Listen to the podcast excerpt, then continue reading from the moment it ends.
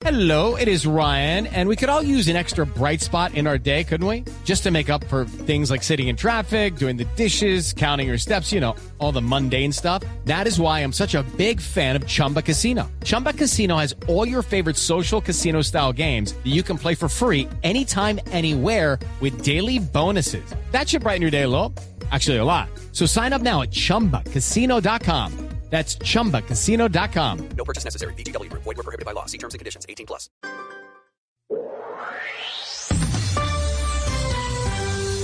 A mitad de mañana sigue el debate de ideas entre personajes, noticias y música. Ahora llegan a Mañanas Blue Oscar Montes, Ana Cristina Restrepo, Hugo Mario Palomar, Diana Mejía, Sebastián Nora, Mariana Palau, Gonzalo Lázari, Valeria Santos y Camila Zuluaga.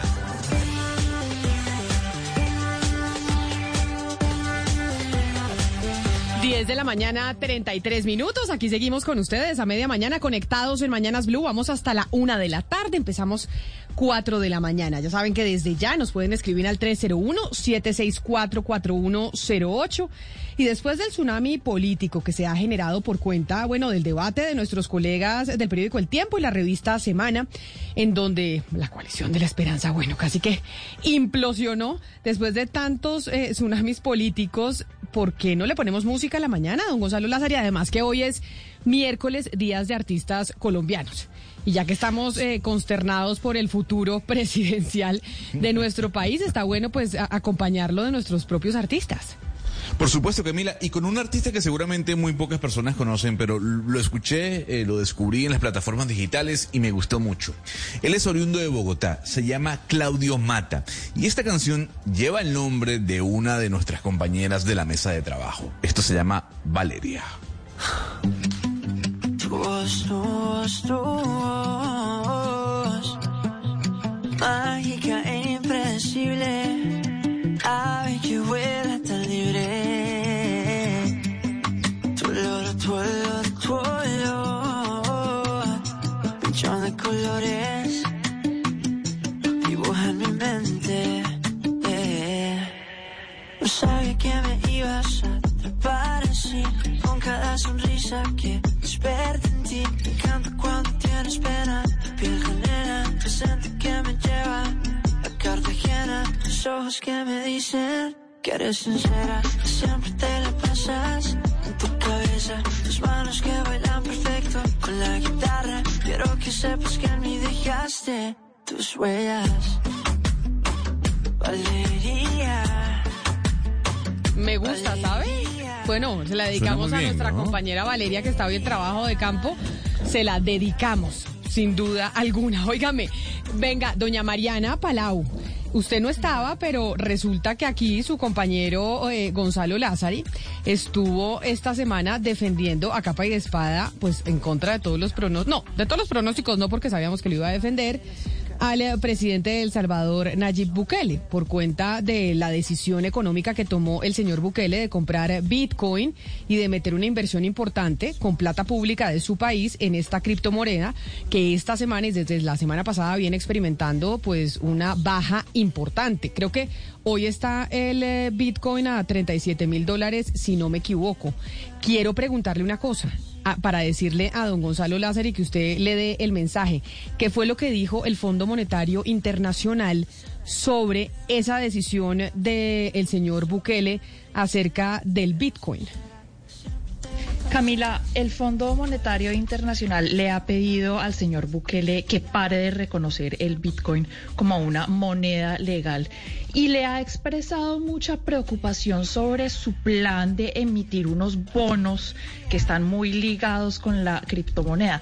Precisamente, Camila, por eso, por lo que usted dice, porque la criptomoneda se está desplomando en este momento. El Salvador está buscando, usted tiene que acordarse de esto, Camila, el Fondo Monetario Internacional en este momento está en conversaciones con El Salvador para financiarle o darle casi mil millones eh, de dólares de financiación y el fondo está un poco preocupado porque no sabe si eh, El Salvador está en las condiciones para cumplir con las condiciones del acuerdo que se puede dar alrededor de esa financiación.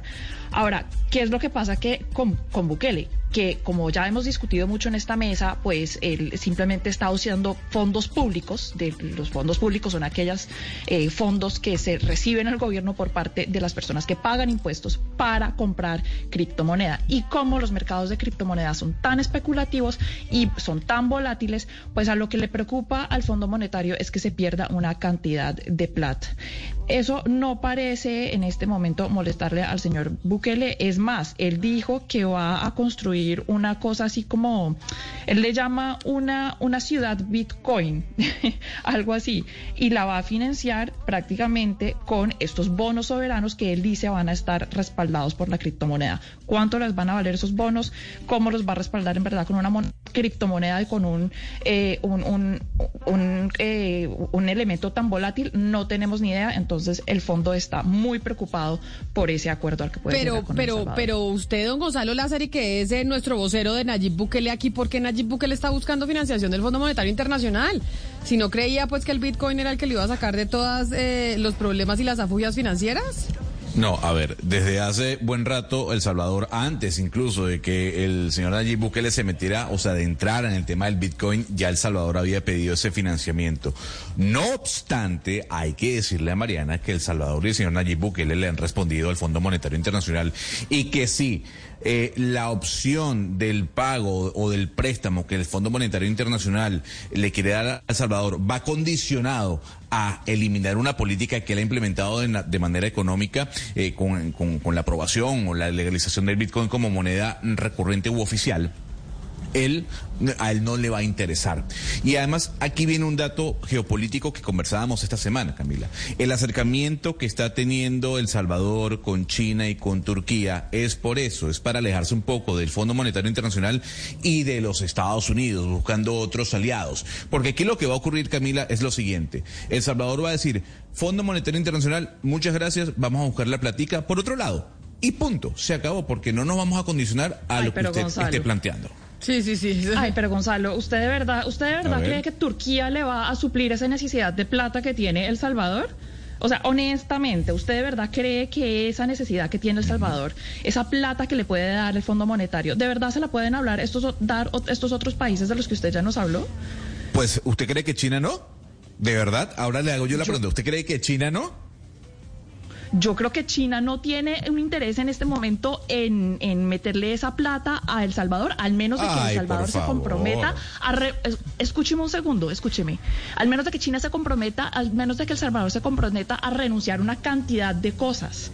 Porque así ha sido con China. O sea, China llega a todos los países y dice, listo, yo le presto, pero un segundo. Yo voy y le construyo su proyecto, pero son mis trabajadores y las y los dividendos que nos produce ese proyecto me los llevo yo. Eso es así con China. Pues, O sea, claro, pero por supuesto, pero- pero Mariana, pero- ah, pero el Fondo Monetario Ah. no es así. El Fondo Monetario no es así. Ah, no, usted cree que no. plata como país. No, el Fondo Monetario a Con- una con intereses- no, no, no le pone las condiciones tan restrictivas. Sí, pero no le pone las, rest- No, las- na- na- las na- condiciones no. tan restrictivas que le pone China. ¡Pum! Nada más que uno, Eso es nada más que de unos intereses, no, nada más que unos intereses altísimos por demás. Y hay que decir, que, eh, eh, Ay, Mariana, ah, no me usted- diga, intereses altísimos. Está usted con el discurso argentino, don No, Gonzalo. no, es que ahí no, es no, donde no, se empiezan a aparecer no. todos. No, Porque eso no, es no. lo que eso es lo No, que dicen los argentinos, que los Pero pero, lo- eh, cuando hablando de intereses altos y demás, ese es el discurso argentino. Es que lo que me encanta es cómo empiezan a aparecerse los unos y los otros. Que critican por un lado y todo, pero al final todos terminan No, pareciéndose las- Camila. los mismos perfiles. Es que el problema aquí es que estamos, o sea, es, es que estamos, o El Salvador, lo que ha dicho Nayib Bukele es que no quiere estar centrado nada más en los Estados Unidos y en el Fondo Monetario Internacional. No, claro, pero entonces que no le decir- ace- pero que no le acepte entonces el préstamo, que no le acepte. Bueno, y, está- y usted cree que se está acercando a China y a Turquía porque, qué- por qué es? Más allá de una re- relación acerca. geopolítica, obvio. Yo le voy a decir por qué se acerca a China y a Turquía. Porque necesita plata. Y si no la Bueno. tiene del Fondo Monetario, pues se la tiene que buscar a China. Y Eh. mi, mi argumento, y mi argumento es que tiene la opción de pagar unos intereses altos, como usted dice del IMF, o de renunciar a mucho más si le llega un préstamo de la China. Es así de sencillo. Entonces, el señor está en un, en una, en un rollo del que tiene que salir. Pero el hecho de que usted nos diga que China va a ser la salvación y que le va a salir mucho, mucho más fácil y un mejor escenario Mariana. cuando le llegue un préstamo de China, eso es falso. señor. China es como el gota a gota en el mundo, ¿no? Cuando el banco no le presta, entonces va donde los chinos y obviamente tiene, tiene que pagarle, pero altísimos intereses. Pe- pero mire, pero Además, lo que... además, yo me pregunto una cosa, perdóneme que le diga, yo no sé si China le esté dispuesto a prestarle plata al Salvador si el señor sigue con este tema, el señor Bukele sigue con este Cuando tema. de China lo prohibió. a, eh, Bitcoin, exactamente. Cuando China prohibió A mí no me queda tan claro. Pero bueno, lo increíble es que no, pero como piensa Gonzalo, piensan muchos que apoyan al señor Bukele y así, y de verdad hay muchos, hay muchos ciudadanos que creen y de hecho nos están escribiendo al 301-764-4108 que apoyan ese tipo eh, de medidas. Y bueno, toca ver en qué va a terminar la situación económica del Salvador y cuáles van a ser los efectos de ese impacto, cuáles van a ser los efectos de esa inversión tan arriesgada que hizo el eh, señor Bukele. 10 de la mañana, 43 minutos. Quiero irme para Medellín, Ana Cristina. Ay, porque quiero que me cuente la tragedia de esta casa de adopción. ¿Qué fue lo que pasó en una casa de adopción que se incendió en Medellín? Sí, Camila, es una historia muy triste. Esto es eh, la Casa de Adopción Corporación de María del Niño, que es un centro de protección eh, de niños que es ubicado en las lomas del poblado, en la loma de los Balsos. Esta tragedia ocurrió ayer, Camila. Les cuento a los oyentes, pues que por fortuna no dejó niños lesionados ni víctimas fatales. Son 70 niños los que viven allá y pues no dejó lesionados, pues porque los grandecitos estaban estudiando y porque a los chiquitos de brazos los salvaron no solamente las cuidadoras, sino que eso fue una cosa de toda la ciudadanía impresionante porque se vinieron de los edificios del lado, los vecinos, eh, constructores de los edificios que estaban construyendo al lado, bajaron a ayudar, todo el mundo se unió con ellos. Entonces, pues hoy eh, la casa, pues eh, perdieron gran parte de la zona recreativa, de la zona de la biblioteca, de la zona de, que, donde tienen almacenamiento, pero pues están haciendo eh, una campaña, Camila, pues porque se les quemó el centro y los niños no tienen dónde dormir bien. En este momento están recibiendo eh, tanto donaciones en dinero como eh, donaciones en especie. Es decir, si quieren llevar cosas, las pueden llevar allá a la casa de María y el niño. Eh, si usted me permite, Camila, voy a decir las cosas que ellos están diciendo que se necesitan. Los directores dicen que en este momento tienen necesidad de colchonetas, leche de fórmula, eh, teteritos, eh, pañales etapa 2 y 3, cobijas y ropa en buen estado para niños, para niños sobre todo pues de- desde bebés hasta niños de 12 años. Si se quieren comunicar con la casa de María y el niño, pueden escribir al correo electrónico recepción arroba casademaria.co o si quieren llevar, eh, eh, pues si quieren llevar su donación, se pueden dirigir a la calle 9A Sur, número 25, 422, que es en la Loma de los Balsos, un poquito después, es un tricito después de la, de la transversal eh, de la transversal inferior eh, justo detrás de el supermercado La Vaquita, ahí queda el, eh, esa casa de, María y el niño para que hagan allá sus donaciones, porque pues de verdad anoche tuvieron que dormir en otro lugar y el centro pues quedó prácticamente destruido. No, pero qué tristeza. ¿Cuántos niños eh, están en esa casa de adopción, Ana Cristina? 70, 70 Camila, pero como le digo en este momento, pues no pueden amanecer allá porque pues la, las, eh, pues, el, el lugar, el edificio quedó pues en, en muy mal estado y, y en este momento pues no pueden tener a los niños allá. No, bueno. ¿Cómo se llama la casa del centro de adopción? Se llama Corporación de María y el Niño, pero todo el mundo lo conoce como Casa de María y el Niño. Eso está desde hace muchos años, Camila, hace más de 20 años está en ese lugar y digamos que es eh, un lugar eh, en una eh, ubicación extraña porque es una zona residencial del poblado. Uno no pensaría porque hay edificios muy altos, edificios nuevos y ahí está. Es como un, como un lugar donde está esa, esa casita con toda la zona recreativa y ahí siempre han tenido niños para adopción. Bueno, pues si la gente quiere ayudar, además eh, en Medellín, repitamos el correo electrónico, Ana Cristina, para que la gente pueda comunicarse, porque imagínese 70 niños que no pudieron dormir en ese sitio por cuenta del accidente que sufrió la casa de la, de de la casa de María y el niño. Sí, es muy fácil. Recepción arroba casademaria.co. Ese es, el, ese es el correo donde se pueden dirigir y, también pues llevar a la misma sede si están en Medellín, que lleven a la misma sede que es eh, en la calle 9 Sur, número 25-422, sobre, eh, después de la transversal inferior, sobre la Loma de los Balsos. 10 de la mañana, 46 minutos y seguimos aquí entonces eh, hablando, entre otras cosas. Óigame, Oscar, ¿usted ha visto lo que ha pasado con los entes de control últimamente, con Procuraduría, con Contraloría y demás? Sí, Camila, y, bueno, la controversia es generalizada, Pero Camila, eso tiene que ver mucho con el origen, ¿sabe? Yo sigo insistiendo, y ese sido un tema que hemos tratado muchas veces aquí en la mesa, que en el origen de todo, de la manera de la, de la elección de estos funcionarios, de los organismos de control, está el pecado. El pecado está en la elección, en la manera, en la naturaleza, cómo son elegidos estos funcionarios, porque termina todo politizándose. Eso es lo que ocurre, Camila, y no me extraña esta controversia que se ha desatado en las últimas semanas y que involucra a todos los jefes y directores de, de estos organismos de control. Eso era precisamente lo que decía ayer en el debate Sergio Fajardo, ¿no? Ana Cristina, ¿se vio usted el debate del periódico El Tiempo? Sí, sí, de, sí, me vi el debate, Camila, y estuvo, pues estuvo muy movido, sobre todo porque fue como muy de réplicas de ataques, más que de debate de ideas, fue de réplicas de ataques. Pero sobre este punto del, eh, de los órganos de control, ¿qué fue lo que dijo Sergio Fajardo? Sí, lo que pasa, Camila, es que de, mm, pues lo dijo Fajardo, pero también es lo que se viene comentando y es como los entes de control se vienen eh, politizando. Es decir, hay una actuación, hay una serie de actuaciones eh, que uno leería o que muchas personas han leído, pues como eminentemente políticas. ¿Por qué? Porque uno dice, pues en este momento la Procuraduría, digamos el caso de Procuraduría, pues le ha caído eh, con investigaciones a ciertos funcionarios que uno dice son opuestos al gobierno. Entonces uno se pregunta por el papel de la Procuradora eh, Margarita Cabello, porque por ejemplo, si, si vamos a mirar eh, hacia atrás, eh, Camila, pues eh, habló, mm, pues uno puede eh, mirar, por ejemplo, la investigación eh, a Claudia López por trinar contra el uribismo, a Daniel Quintero por no publicar su declaración de renta, a William Dow, el alcalde de Cartagena, por señalar a otros funcionarios públicos, el caso del exdirector de, de la Agencia Nacional, Miguel Samper, de la Agencia Nacional de Tierras, o inclusive el del gobernador Ever Hawkins, el gobernador de San Andrés, que también pues se le abrió una investigación disciplinaria por, por lo del plan de contingencia eh, que se supone debía tener ante el huracán Iota. Entonces, pues lo que dice Fajardo es lo que muchas personas están pensando es, bueno, aquí los entes de control como Procuraduría, como Contraloría, están actuando bajo criterios técnicos o políticos. Ahora, la pelea de Fajardo, Camila, con los entes de control no es de ahora este debate. Comenzó el año pasado cuando le abrieron procesos en Contraloría y en Fiscalía por el caso de Hidroituango. Recordemos que, entre otras cosas, Fajardo dijo en su momento que Carlos Felipe Córdoba, el Contralor General de la Nación, era no un Contralor, sino una ficha política.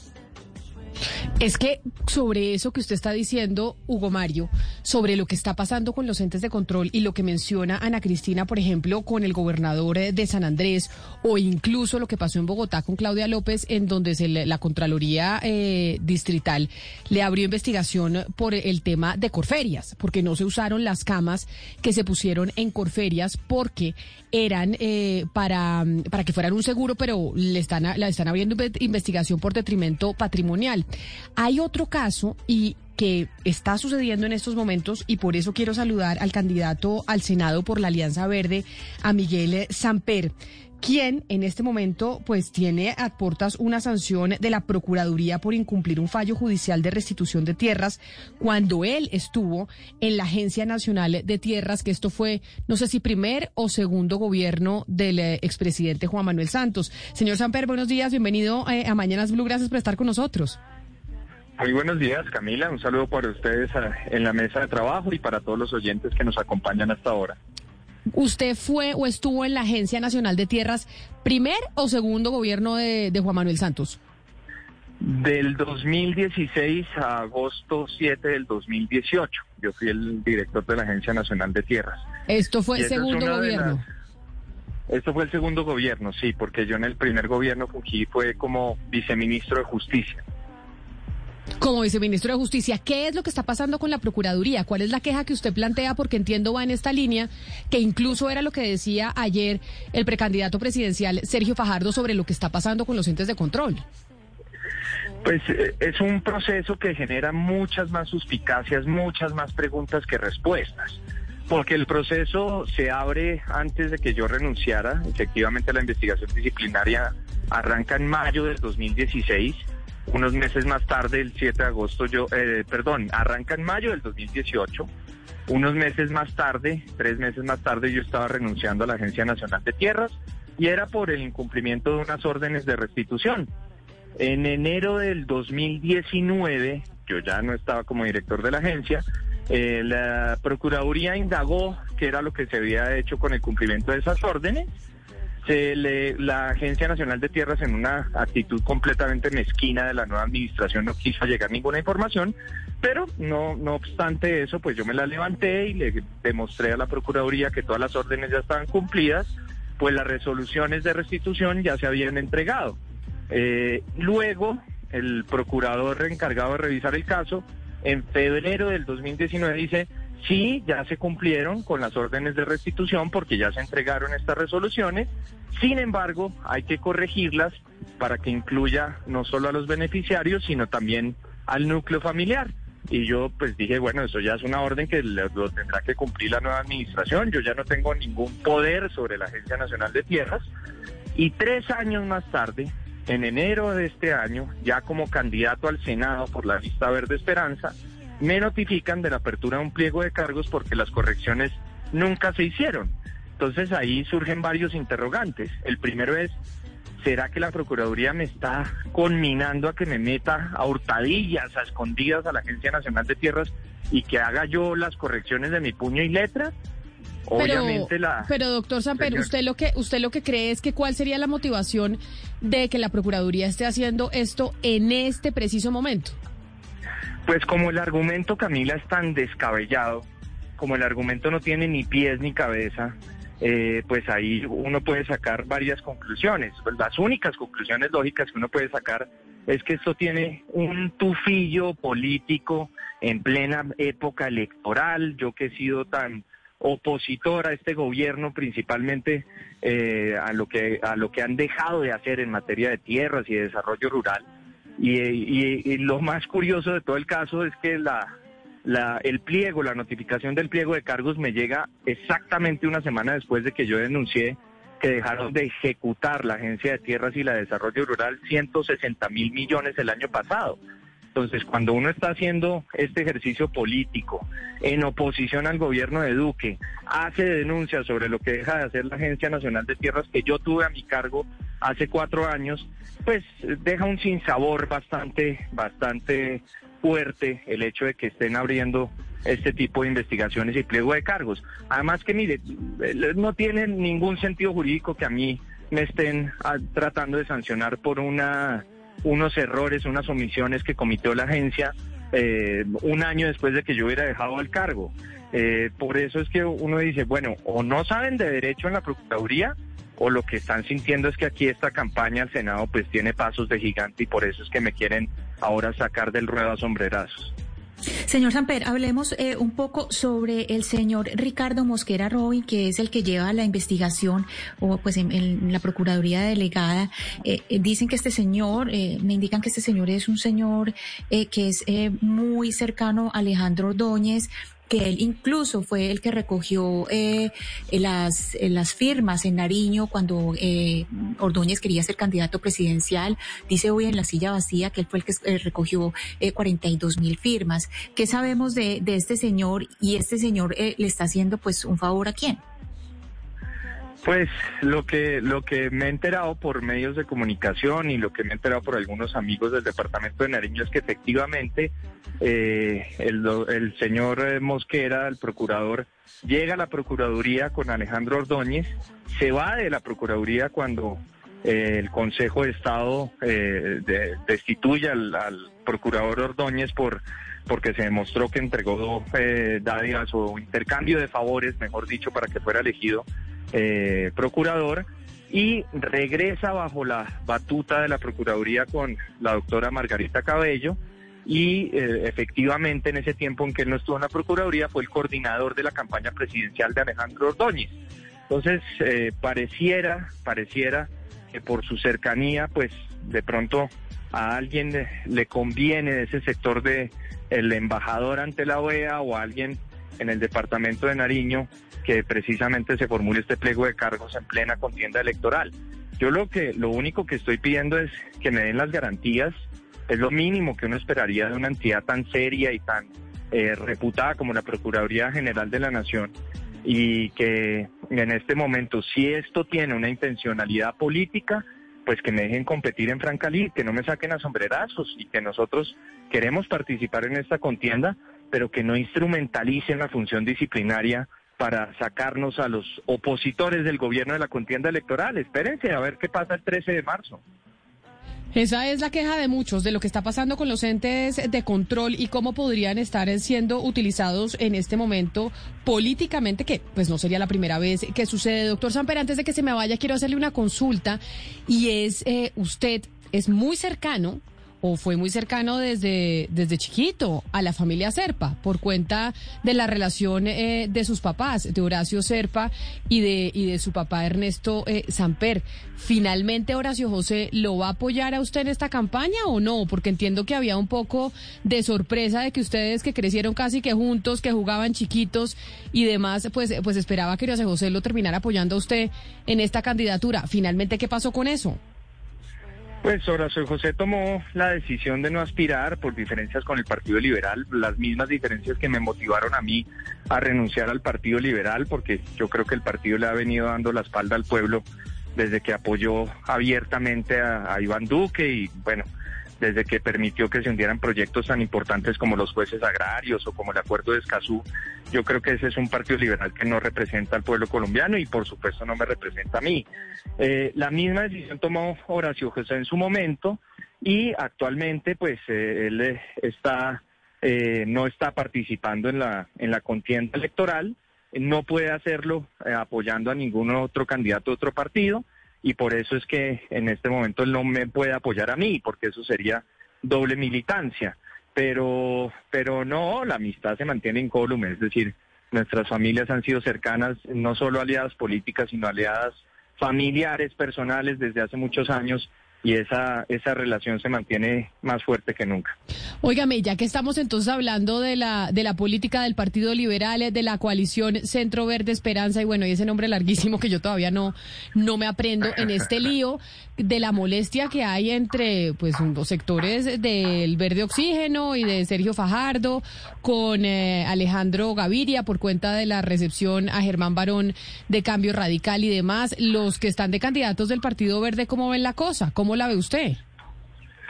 Pues nosotros dentro de la lista, es que Camila, esto no es solo el, Partido Verde, sino lo conformamos además los movimientos de En Marcha, el Partido de Dignidad, el Partido Colombia Renaciente, Oxígeno Verde. Esto es una conjunción de esfuerzos para llegar al poder, por supuesto, pero lo que estamos proponiendo dentro de la lista del Senado es que vamos a obrar absolutamente como bancada, unidos, cada uno dentro de la lista tiene un expertise, un bagaje, un pasado distinto. En mi caso, pues es el tema de las tierras y por supuesto el tema de la justicia. Y, hay propuestas de, desde di- diversos puntos de vista, desde diversos eh, contextos, dentro de diversos eh, recorridos. Y la, la tengan la plena certeza que cuando lleguemos al Senado como la fuerza mayoritaria que vamos a hacer, vamos a obrar unidos, vamos a obrar como bancadas.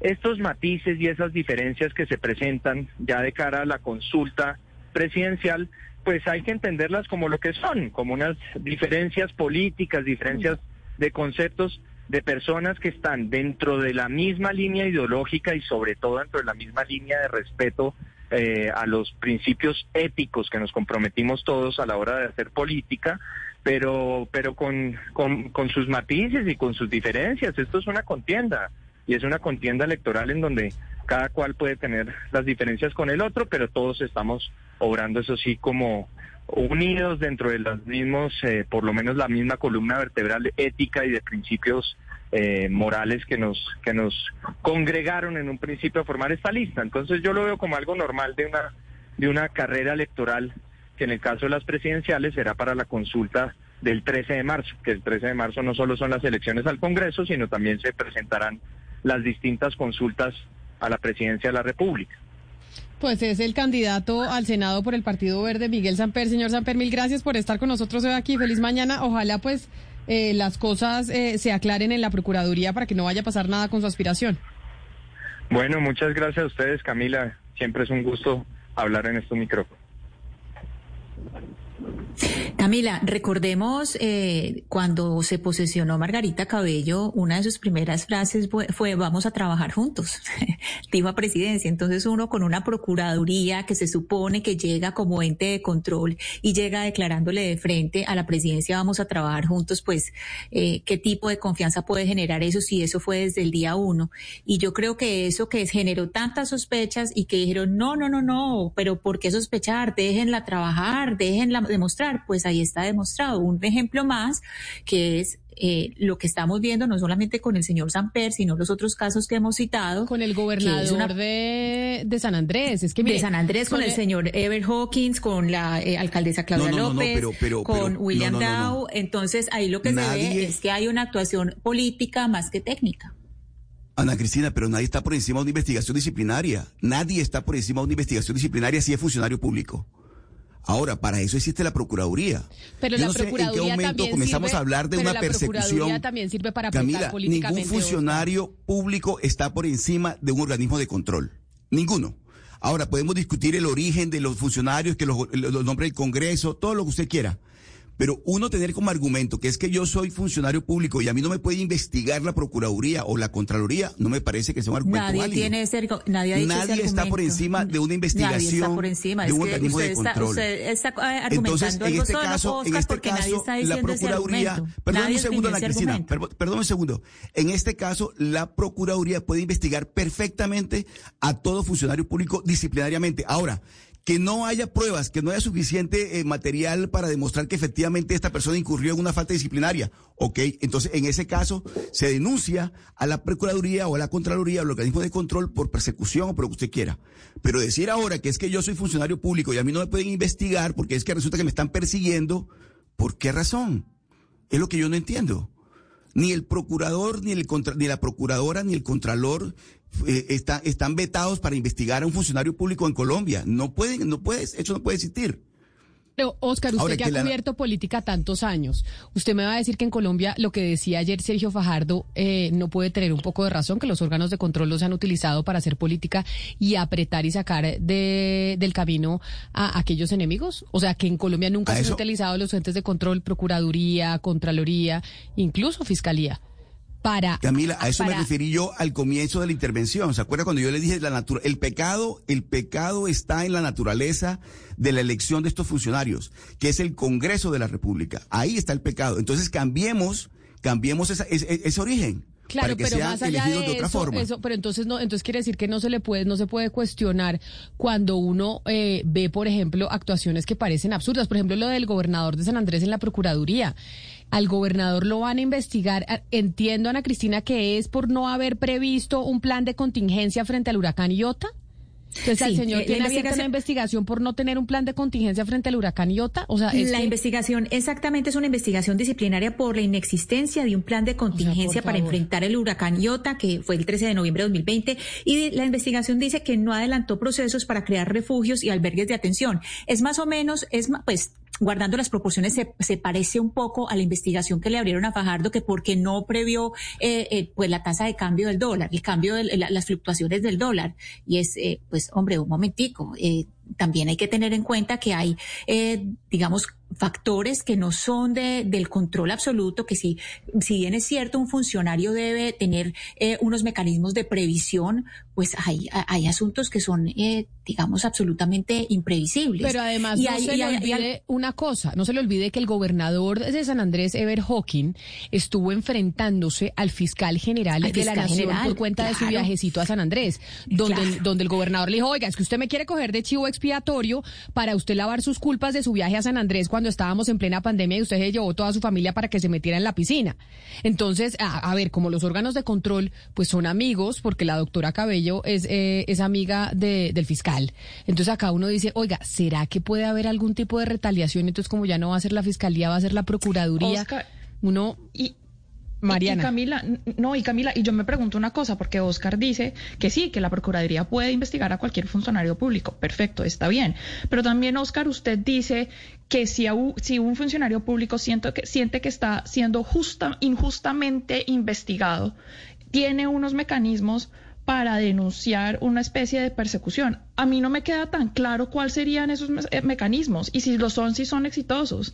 Es decir, yo no sé una persona qué podría hacer en su defensa si llega una investigación de esas de injustas. La única que se ha utilizado es ir a las instancias internacionales, como lo hizo Gustavo Petro en el caso del procurador Alejandro Ordóñez. Internamente aquí en Colombia, ¿cuáles son, Oscar? No, pero hay recursos, lo que está haciendo el ¿Cómo doctor pero- Fajardo. pero- y- y- inter- inter- recursos internacionalmente. ante instancias superiores. Pero Fajardo Y se fue final- internacionalmente. Fajardo se fue a Washington a la eso. OEA. Por eso, y entonces. Petro también. Por eso, pero ¿Y acá en mal? Colombia no, pero un, pero un gobernador como el de San Andrés o un, o un alcalde que terminan usando los entes de control de un pueblo chiquito para que se vaya y te pueda tener los asesores de llevarse unos abogados a Washington a poner la queja en, eh, en la Organización de Estados Pero- pero, Americanos no es tan no, no, fácil. pero perdón, Camila, es que yo no estoy justificando la, la persecución si es que se da. Yo no estoy, no, por favor. Yo no estoy justificando la persecución si se da por parte de un funcionario de control eh, contra otra persona, contra un, un- un alcalde, un gobernador y demás. No lo justifico nunca.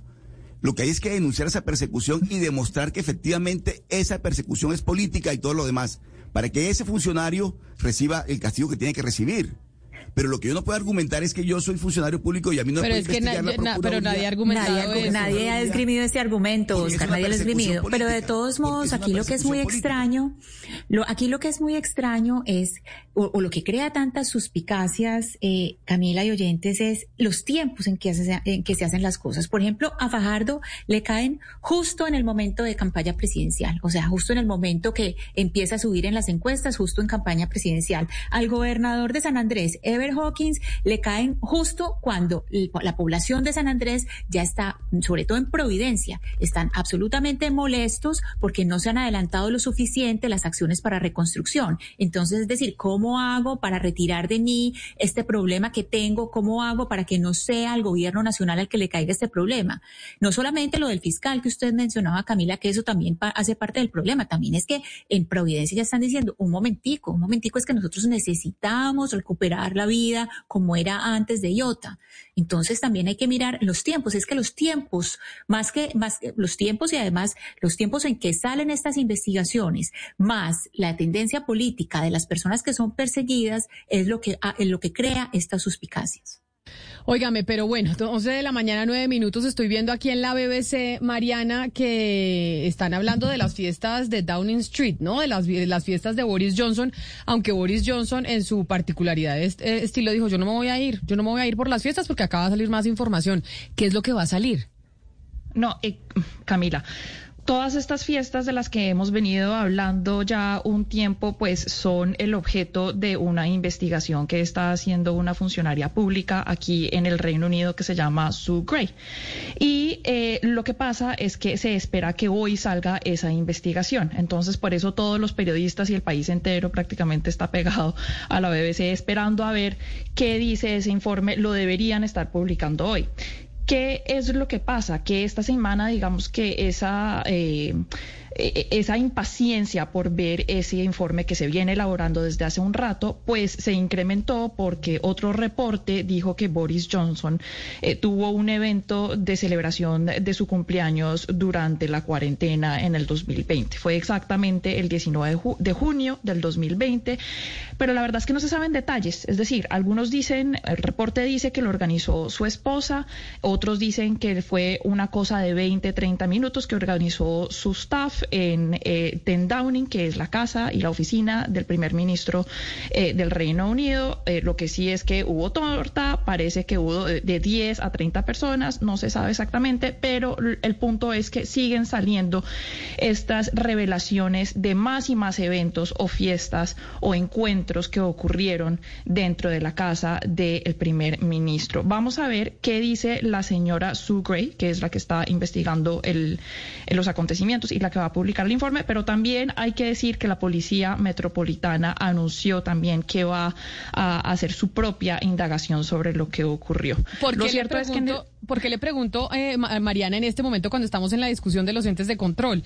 Porque vea el escándalo y cuánto llevamos hablando de las fiestas de Boris Johnson en medio de la pandemia y del COVID, que es precisamente lo que nosotros decimos cuando el Contralor Felipe Córdoba y el Fiscal General de la Nación en medio de la pandemia se fueron en un avión que pagamos todos a San Andrés, supuestamente a revisar unos escándalos de corrupción del gobernador Ever Hawking, a quien hoy la procuradora le abre eh, investigación, pero se fueron con esposas e hijos a la piscina, ¿no? Imagínese. Entonces, imagínese. Pero a ellos, ¿quién los controla? No. O sea, es decir, a ellos, ¿quién los investiga? ¿Quién les hace la investigación? Y si sí hicieron algo que no han debido de hacer, entonces, pues, ¿quién eh, saca el informe y quién eh, les, los pone en jaque? Pues esa es la gran pregunta y eso es lo que incluso están diciendo los candidatos. Por eso me, me llamaba la atención hablar con, eh, con el señor eh, Miguel Samper, porque coincidía un poco con lo que decía ayer Sergio Fajardo en medio de ese debate. Don Gonzalo, le tengo noticia del petróleo Brent, que alcanza eh, su precio más alto desde el 2014, pero si le parece, ponemos otra canción de un artista colombiano, ya que estamos hablando de fiestas en medio del COVID. Por supuesto, Camila, y le voy a traer a, tal vez el artista eh, preferido por usted, que yo no termino de entender cómo usted, Maluma, le gusta mucho a pesar de sus tatuajes. Em, pero publicó canción el día viernes. Esto se llama Cosas de la USA.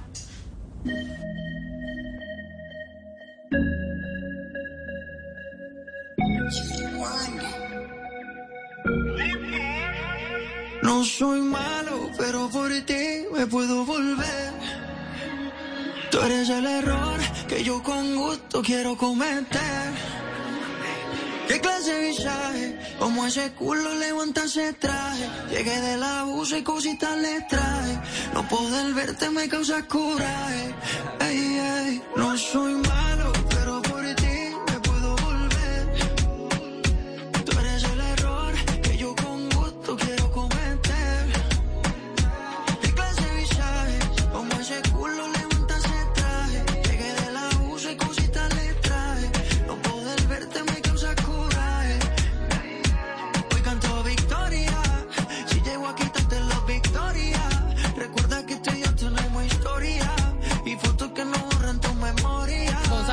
le tenía noticia del eh, precio del petróleo, del Brent, acaba de alcanzar por primera vez desde el 2014, es decir, hace ocho años, 90 dólares el barril.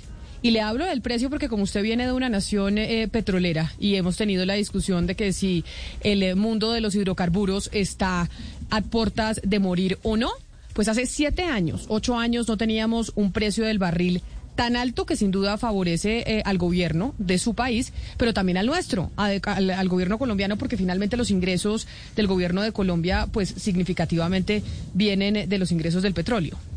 ¿Y usted ha visto en cuándo está el oro el día de hoy? Eh, también los commodities subiendo, ¿no?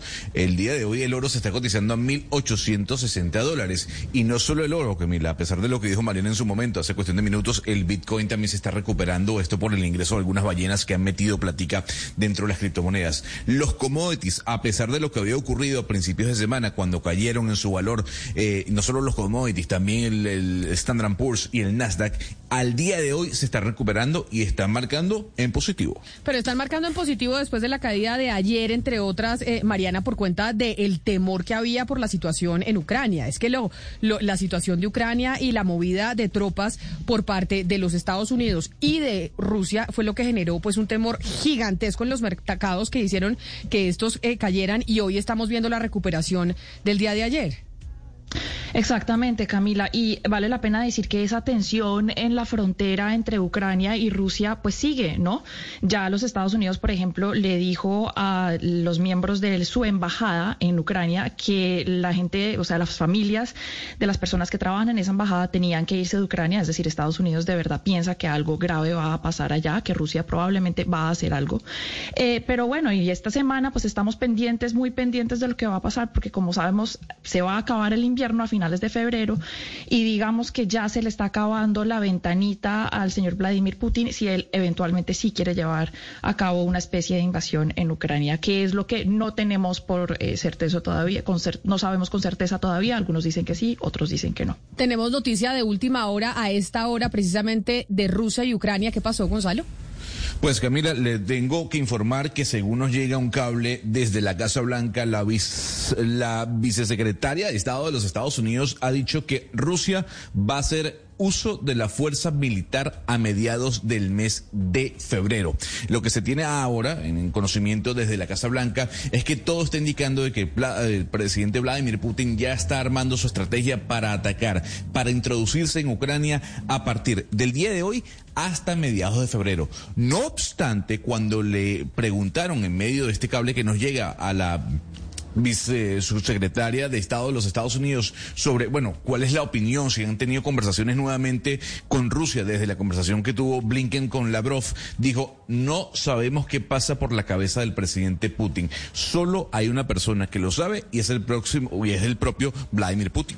Pues mire, nos eh, los oyentes siempre nos escriben al 301-764-4108 que por qué tenemos la visión de Occidente, la visión de Estados Unidos y de los, de los países pertenecientes a la Organización del Atlántico, del Tratado del Atlántico Norte, la OTAN, y que no conocemos la visión rusa. Pues precisamente por eso hemos decidido llamar el día de hoy a Andrei Baklitsky. Ahorita le pregunto a usted si estamos pronunciando bien eh, su nombre, Mariana. Él es investigador del Instituto Estatal de Relaciones Internacionales de la Universidad de Moscú.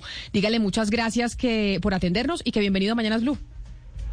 Andrei Baklitsky, if I am pronouncing your name correctly, please tell me. Otherwise, you can correct me. Um, thank you so much for joining our program. We are very pleased to have you. Yeah, no, it's uh, perfect pronunciation. Thanks for having me. Oh. Thank ah, o sea, usted también está hablando ruso divinamente, doña Mariana, mejor dicho. Pero podría, podría. Pregúntele al señor eh, Bla, eh, Baklitsky que eh, si es cierto y si él cree que realmente vamos a estar presenciando en este 2022 un enfrentamiento bélico entre las fuerzas rusas y las fuerzas norteamericanas y sus aliadas de la OTAN. So, Mr. Beklitsky, We're wondering, do you think it is true that in 2020 C we will see some kind of military confrontation between Russian forces and probably North American forces or maybe NATO forces this year? Do you think that will happen? Uh, I would say there is zero chance that that's going to happen. Sorry for disappoint you and your listeners, maybe. Uh, whatever is currently happening and whatever even the West is saying is that there is a number of Russian troops stationed at the Ukrainian border. There is no amassment of troops at the border between Russia and NATO, uh, in the Baltics, for example. And um, the U.S. and the West was very clear, uh, saying that Ukraine is not a member of NATO. They're not gonna fight for Ukraine. So answering to your question, I don't think that's that's even a remote possibility at the moment. Eh, Camila, el señor Bakletsky nos dice que hay cero chance de que veamos un enfrentamiento como el que usted nos describe eh, este año. Eh, siente mucho decepcionarnos, eh, pero él dice que eso no eh, va a pasar. Lo que está diciendo el señor Bakletsky es que el, pues, el, el mundo occidental se basa en el hecho de que hay tropas rusas en la frontera con Ucrania, pero digamos que no hay nada más allá que nos indique que puede haber un gran enfrentamiento. En otras fronteras, por ejemplo, no vemos esa concentración de, tropas ni de Rusia, ni de la OTAN, ni de nada. Eh, entonces, eh, lo que dice los Estados Unidos, eh, lo, que, lo que pasa es que mientras pues Ucrania no sea un miembro de la OTAN, él no cree que haya ni la más remota posibilidad de que se lleve a cabo un enfrentamiento bélico. Pero entonces, pregúntele por lo que nos acaba de decir Gonzalo, que acaba de emitir la Casa Blanca en uno de sus cables, que están seguros que en febrero va a haber un movimiento de tropas por parte del señor Vladimir Putin. ¿Cuál sería la intención de los Estados Unidos y de Occidente de empezar a decir que el señor Putin, claro que se va a mover bélicamente. So, what do you think then is the intention behind announcements like the one that was made today from the White House, which says that it is uh, very sure that in February there will be some kind of movement by the Russian troops, uh, and this movement would be commanded by President Putin. What, what do you think the West wants with this sort of comment or announcement? Right. So all the statements that have been said from the West uh, concern Ukraine. So there is a belief in the West that Russia could use its military force to intervene in Ukraine. And we've seen, for example, United States, United Kingdom, Australia, some other countries withdrawing their diplomats from Kiev, withdrawing families of their diplomats because they believe that some kind of military conflict is possible. But again, that, that's only about Ukraine. And even that is not a given as far as we know. Uh, even the West, whatever information they have, is basically yes, there are Russian troops uh, on the Russian territory in the place from which theoretically they can move forward. Uh, if there would be an order, what kind of order would that be from the Russian government? I'm not sure that uh, anyone can say at the moment. And you know, you, you quoted yourself uh, the the um, statement from the the White House saying that there's only one person who can, um, you know, decide, and that's Vladimir Putin. In that case, it's very weird to say that there for sure would be something happening in February when, you know, the only person who would know is Vladimir Putin, and he's not telling you that. Ok, entonces, em, hay que entender, Camila, que todos estos anuncios, eh, como el que usted mencionó de la Casa Blanca, pues digamos que se enfocan mucho eh, en Ucrania. Entonces hay, eh, digamos, un, por lo menos se cree que Rusia va a usar su fuerza militar para intervenir en Ucrania y por eso es que estamos viendo algunos países como Australia, por ejemplo, el Reino Unido, que están sacando a sus diplomáticos de Kiev porque ellos creen que puede haber un, eh, conflicto militar y que es posible. Pero de nuevo, esto solo se trata sobre Ucrania y de pronto eh, vale la pena ver eh, más allá de Ucrania. Y digamos que prácticamente si el señor Putin decide eh, llevar a cabo esta, esta eh, digamos, est- este movimiento militar, pues nadie lo tiene por seguro. Entonces es un poco irresponsable de la Casa Blanca decir eh, que en febrero se espera que se lleve a cabo esa intervención militar, porque como lo dice el mismo eh, anuncio de la Casa Blanca, el único que puede decidir en este momento si se lleva a cabo algún movimiento de las tropas es el señor Putin. Entonces, eh, sí, eso es lo que nos dice el señor. Yo quisiera preguntarle al invitado si quien tiene la responsabilidad de esta escalada que se está viviendo es la OTAN al pensar incluir a Ucrania dentro de la organización, básicamente acabando con lo pactado en 1997 en cuanto a las fronteras. So, do you think what what do you think is the is NATO's responsibility in uh, these tensions? Um, and we're specifically uh, wondering, we're asking this question because we understand that at least NATO has thought about including Ukraine within uh, the organization. So, what do you think about it? Oh, it's not that NATO thought about including.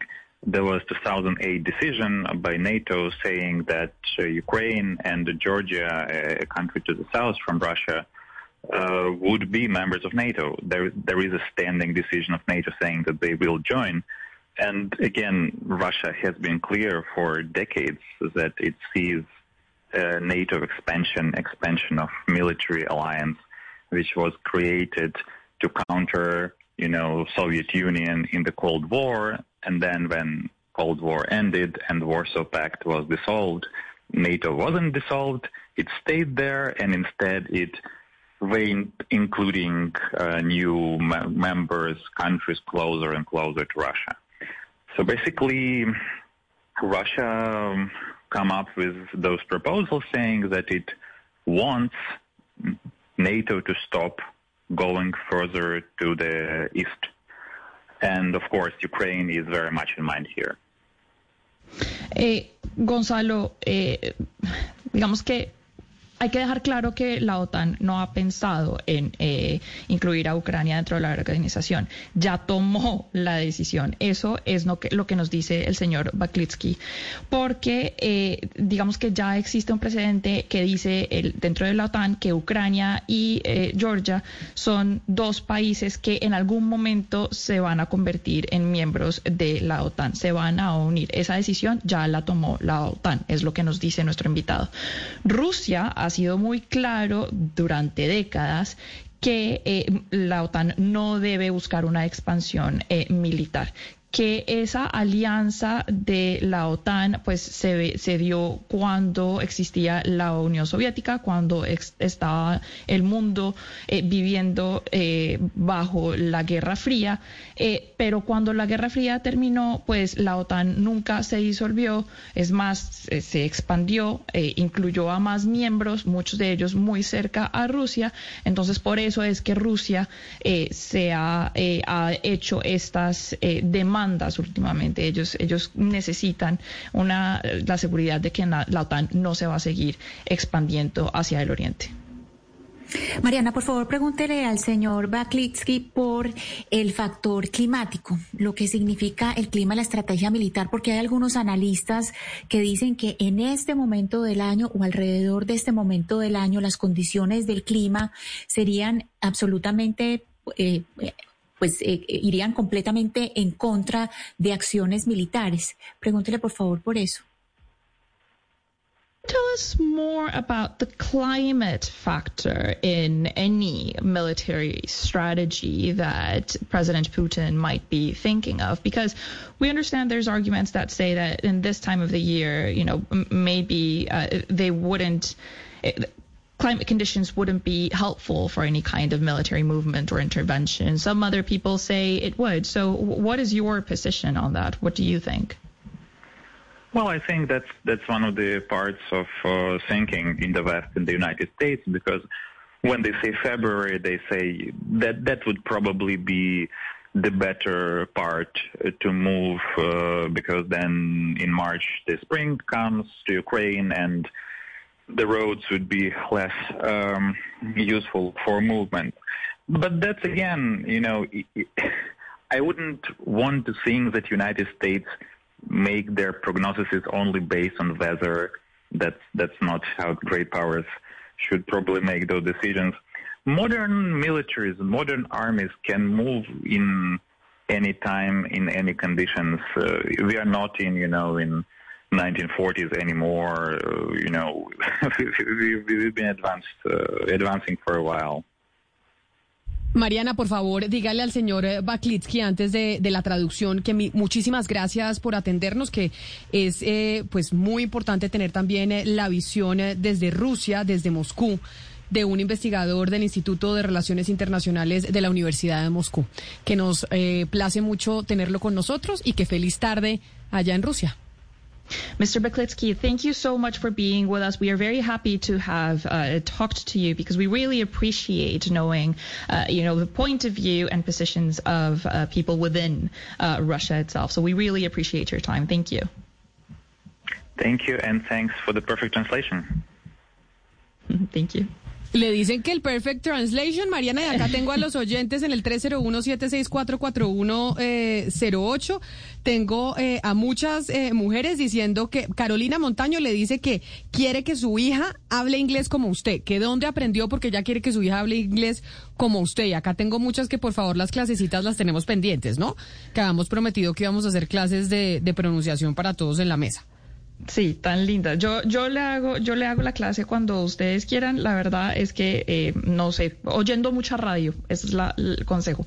Pero, pero venga y le traduzco lo que nos dice eh, el señor, eh, nuestro invitado Bakletsky sobre la pregunta de Ana Cristina, Camila, porque el señor Bakletsky prácticamente piensa que eso de que Rusia solo tiene un tiempo limitado para eh, llevar a cabo una intervención militar, pues no es verdad. Eso es, digamos, lo que mucha gente piensa, porque eh, dicen que eh, sería mejor eh, mover por ejemplo, tanques o tropas en este momento versus eh, más adelante, por ejemplo, en marzo, pues porque, digamos, se facilita más eh, el, el movimiento de esas tropas si hay eh, hielo, por ejemplo, en algunos lados. Pero la verdad es que el señor eh, Klitsky nos dice que eh, es, es ridículo que cualquiera haga un pronóstico solo eh, basándose en el clima. Los grandes poderes de hoy no hacen las decisiones de esa manera, ya tienen eh, eh, armamento muy moderno, eh, unos, unos soldados muy capaces y pues pueden moverse en cualquier condición eh, hoy en día. No estamos en los en 1940. Mariana, a pesar de lo que ha dicho nuestro invitado, de que no habrá invasión rusa en Ucrania, de que no habrá confrontación, en esta región de Europa del Este, pues los ucranianos, de acuerdo a lo que estamos viendo en las cadenas internacionales de noticias, parece que se están preparando para la guerra, civiles incluso, eh, comprando armas, armándose con rifles y escopetas que por supuesto no van a servir de mucho para un enfrentamiento, enfrentamiento con Rusia, pero que de manera simbólica quiere decir que eh, la población respalda a sus fuerzas militares y además han hecho una especie de cordón humano en Kiev para justamente respaldar al ejército ucraniano y para decirle a Rusia que van a defender a como de lugar su territorio. Oiga, amigo Mario, pero qué bueno que usted menciona las agencias de noticias internacionales, porque así es como nosotros eh, en esta zona del planeta pues nos empezamos a enterar de lo que sucede allá.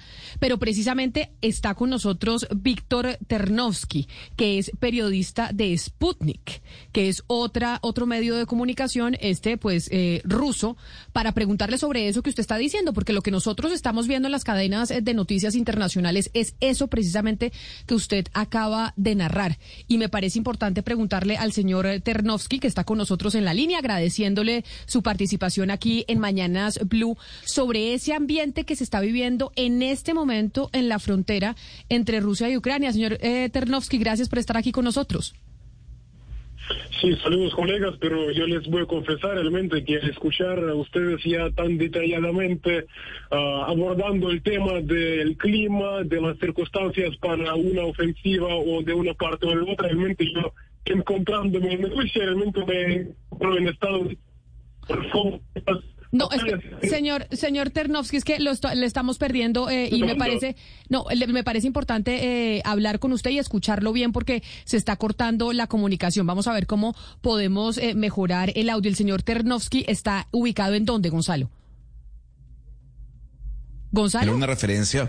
¿Me oyen, Camila? Sí, lo Aquí oigo. me encuentro. Sí, señor. Perfecto. Se encuentra, se encuentra en Moscú en este momento en otro punto diferente del que estaba nuestro nuestro invitado anterior. Él es periodista de Sputnik Mundo. Eh, trata y hay que decirle a las personas que Sputnik es un medio que si bien es cierto eh, no es estatal, sí puede, si pone o si traslada las noticias desde un punto de vista muy diferente al que vemos desde Occidente. Y eso es lo interesante, palpar un poco cuál es la reacción, cuál es la visión, qué es lo que se está sintiendo en las calles de Moscú.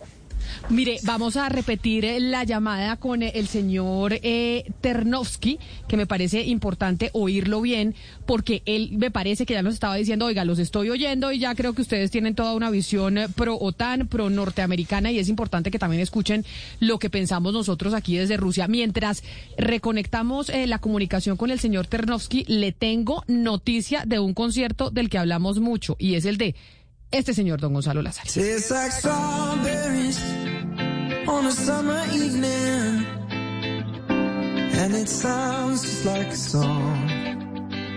I want more berries and that summer feeling. It's so wonderful and warm. Breathe me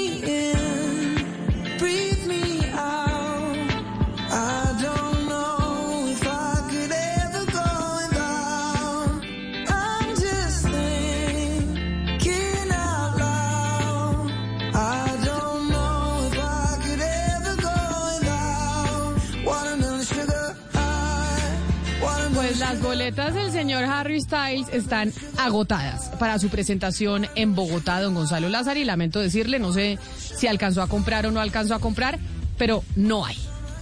No compré, no compré, Camila, me quedé por fuera. Yo le dije que este señor era muy famoso. Usted dudó de la información que le No, trasladé. no, no dudé, Yo no dudé. dije, Lo que pasa es que no, creo que estoy un poco desactualizada. Sí, señora. Esta canción es una de las más de, las más populares dentro de su disco Fine Line. Es el segundo álbum que él publicó de manera solitaria, recordando que Harry Styles formó parte de One Direction. Ahí junto con Neil Horan también estaba Liam Page. Lo cierto del caso, Camila, es que esto que ha ocurrido en Colombia eh, no solamente es de nuestro país, también las boletas agotadas en Perú, Argentina y México. Para que lo tengan notadito, ¿no? El señor Sold Out en América Latina. Pero se vendieron en una hora. Qué cosa tan impresionante. Acá me están escribiendo al 301-764-4108. Muchos oyentes que estaban intentando comprar por la página y que estaban ahí pendientes y no alcanzaron. No alcanzaron a comprar porque se vendieron. Mejor dicho, apenas salieron. Para que usted vea, ¿no? Yo no le quiero explicar cuando BTS, esta eh, agru- agrupación eh, de Corea del Sur, venga a América Latina porque se planea que por ahí estaría anunciándose una gira mundial en donde estaría presente América Latina. Esas boletas se van a acabar en menos de una hora. Se van a acabar mucho más rápido que Harry Styles, se lo digo. Qué locura, me dicen de tu boleta que en este momento están hablando de las entradas para Bad Bunny, para la gira de Bad Bunny en donde estará en Medellín y no quiero saber qué va a pasar con esas, pero 11 de la mañana, Mira. 36 minutos, dígame, Hugo Mario. No, que a propósito de Bad Bunny, ya creo que hay empresarios moviéndose para traer al artista eh, puertorriqueño a la ciudad de Cali, aprovechando su, su paso por Medellín. Al menos eso he visto en una página de un empresario muy conocido que organiza conciertos en la ciudad de Cali. Ah, o sea, usted haciéndole ahora la cuñita a Cali a ver si Bad Bunny se va No. para allá y no solo a Medellín. No, parece que tiene también muchos seguidores en Cali, entonces están Hay estudiando espacio, la Hugo Mario. posibilidad, sí, están estudiando la posibilidad de una segunda fecha en Colombia y sería en Cali. Bueno, los conciertos se están moviendo, los empresarios de los conciertos que sufrieron tanto durante esos años de la pandemia. Bueno, acá viene el repunte con la gira de los artistas más conocidos por estos días. Pero 11 de la mañana, 37 minutos. Estábamos hablando con el, el señor Víctor Ternovsky, que se encuentra en Moscú. Él es periodista de Sputnik y ya eh, recuperamos la comunicación. Señor Ternovsky, bienvenido nuevamente. Sí, eh, colegas, saludos y espero que a mí se me oye bien. Sí, señor, lo oímos perfecto. Usted estaba hablando y decía que le sorprendía habernos escuchado sobre la situación que, pues, interpretamos está sucediendo en estos momentos en la frontera entre Rusia y Ucrania. ¿Por qué? Porque ahí, ahí fue cuando lo dejamos de oír. No, lo que me sorprendió en realidad es que ustedes ya están abordando el asunto como que como si la guerra ya se estuviera dando, ¿no? Es decir, hablando sobre el clima, sobre las circunstancias para una mejor operación militar. Eh, Yo creo, ¿por qué me sorprendió? Porque ni siquiera en Rusia, digamos, llegamos a ese punto, porque bien, aquí eh, hay que entender que la gente no quiere la guerra. Otra vez que sinceramente la situación huele, a pólvora. Pero entrar en, estos detalles sobre qué clima es mejor y qué cir- circunstancias son las mejores, yo voy a confesar, a mí me sorprendió. Acá estando en realmente. Ahora, señor Víctor, yo quisiera preguntar cuál es el ambiente en este momento en Moscú. La gente está tan preocupada de una escala militar, la gente está con noticias de manera constante sobre movimientos de tropas rusas en Ucrania, porque eso es lo que se está viviendo en Occidente en este momento. Ah, aquí eh, de lo que está preocupada la gente, y no es que está preocupada de la noche a la mañana, sino la gente está preocupada por una situación que viene de- desde lejos. Por lo que me tocó escuchar, había un experto que también a mi juicio lo, lo explicaba bastante bien, porque desapareció la Unión Soviética y eh, la OTAN siguió expandiéndose hacia el este, ¿no? Ya se encuentra en las proximidades del territorio ruso, a punto tal que yo creo que un dato que lo dice todo, que lo explica claramente, tal y como decía el presidente ruso, si un misil o si misiles de la OTAN están instaladas en Ucrania, ni siquiera van a necesitar 10 minutos para alcanzar la capital rusa, Moscú. Aquí de lo que se trata es de la seguridad nacional. De ahí la preocupación rusa. Entonces ahora Rusia pide garantías, esas garantías no se les dan, ¿no? Entonces dicen que no les vamos a atacar, pero creen nuestra palabra. Entonces Rusia, quiere que firmen los documentos, que exista un tratado de seguridad. Que allí no existe.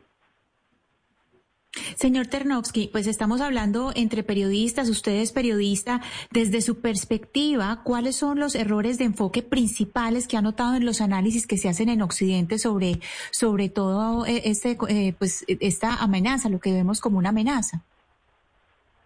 Eh, Sí, realmente me parece esta buena pregunta porque no es que yo aquí hablaría sobre un error. Yo aquí hablaría sobre la importancia para las personas ah, y realmente para los medios para que cubran eh, a, a la hora de cubrir el tema, que recurran a diferentes fuentes. Porque si, por ejemplo, hay la versión occidental, sí veríamos tal y como lo vemos desde Rusia, hay también la versión rusa, ¿no? Es muy importante que se den cuenta. ¿Por qué lo menciono? Porque yo veo que algunos medios ni siquiera mencionan, por ejemplo, lo de la expansión de la OTAN, ni siquiera mencionan qué es lo que significaría para Rusia la entrada de Ucrania a la OTAN o la entrada de Georgia a la OTAN. Eso ya que significaría para Rusia prácticamente un peligro mortal, ¿no? Entonces, eh, eso no aparece y resulta que todos esos movimientos de Rusia, sin estos hechos, sin, sin mencionar estos hechos, resulta que Rusia como si sin causa alguna está haciendo algunos movimientos, está haciendo algunas declaraciones, todo. Acá, acá hay que entender el contexto ampliamente, ¿no? Claro, pero señor Ternovsky, eso, ese punto que usted menciona es muy importante. Usted dice, no se habla de cuál sería la amenaza para Rusia de que Ucrania entrara a la OTAN. Sin embargo, la OTAN fue un organismo que se creó no con intenciones eh, de atacar, sino simplemente de mantener estabilidad y de defender. Explíquenos usted, en Rusia, ¿cuál creen que es el, el riesgo de que Ucrania entre a ser parte del Tratado del Atlántico Norte? Sí, eh, la OTAN fue creada con las mejores intenciones para defender la democracia y para defenderse, no para atacar. Y pregúntale ahora mismo a la gente de Irak que fue, fue, que fue bombardeada y atacada bajo el falso pretexto de armas químicas que luego no se confirmó. Y pregúntale también a la gente de Yugoslavia, también sobre lo mismo. Y preguntan a muchos, muchos, muchos, además países que también sufrieron en carne propia, que es porque son las intenciones tan pacifistas y ah, de carácter defensivo. Así que en Rusia hay preocupación, preocupación muy bien articulada. Lo que pide Rusia es que vamos a sentarnos ah, sobre la mesa, vamos a sentarnos, vamos a negociar, vamos a, digamos, a firmar algunos documentos que nos garanticen a los rusos la seguridad, ustedes que también estén tranquilos con nosotros, ¿no? Por allí, yo repito, Rusia no recibió esa confianza, desgraciadamente, en la OTAN hay poca. Además, ¿por qué entonces uh, se niega a firmar algún documento? ¿Por qué se niega a, a abordar con Rusia sus preocupaciones? Prácticamente se niega, ¿no?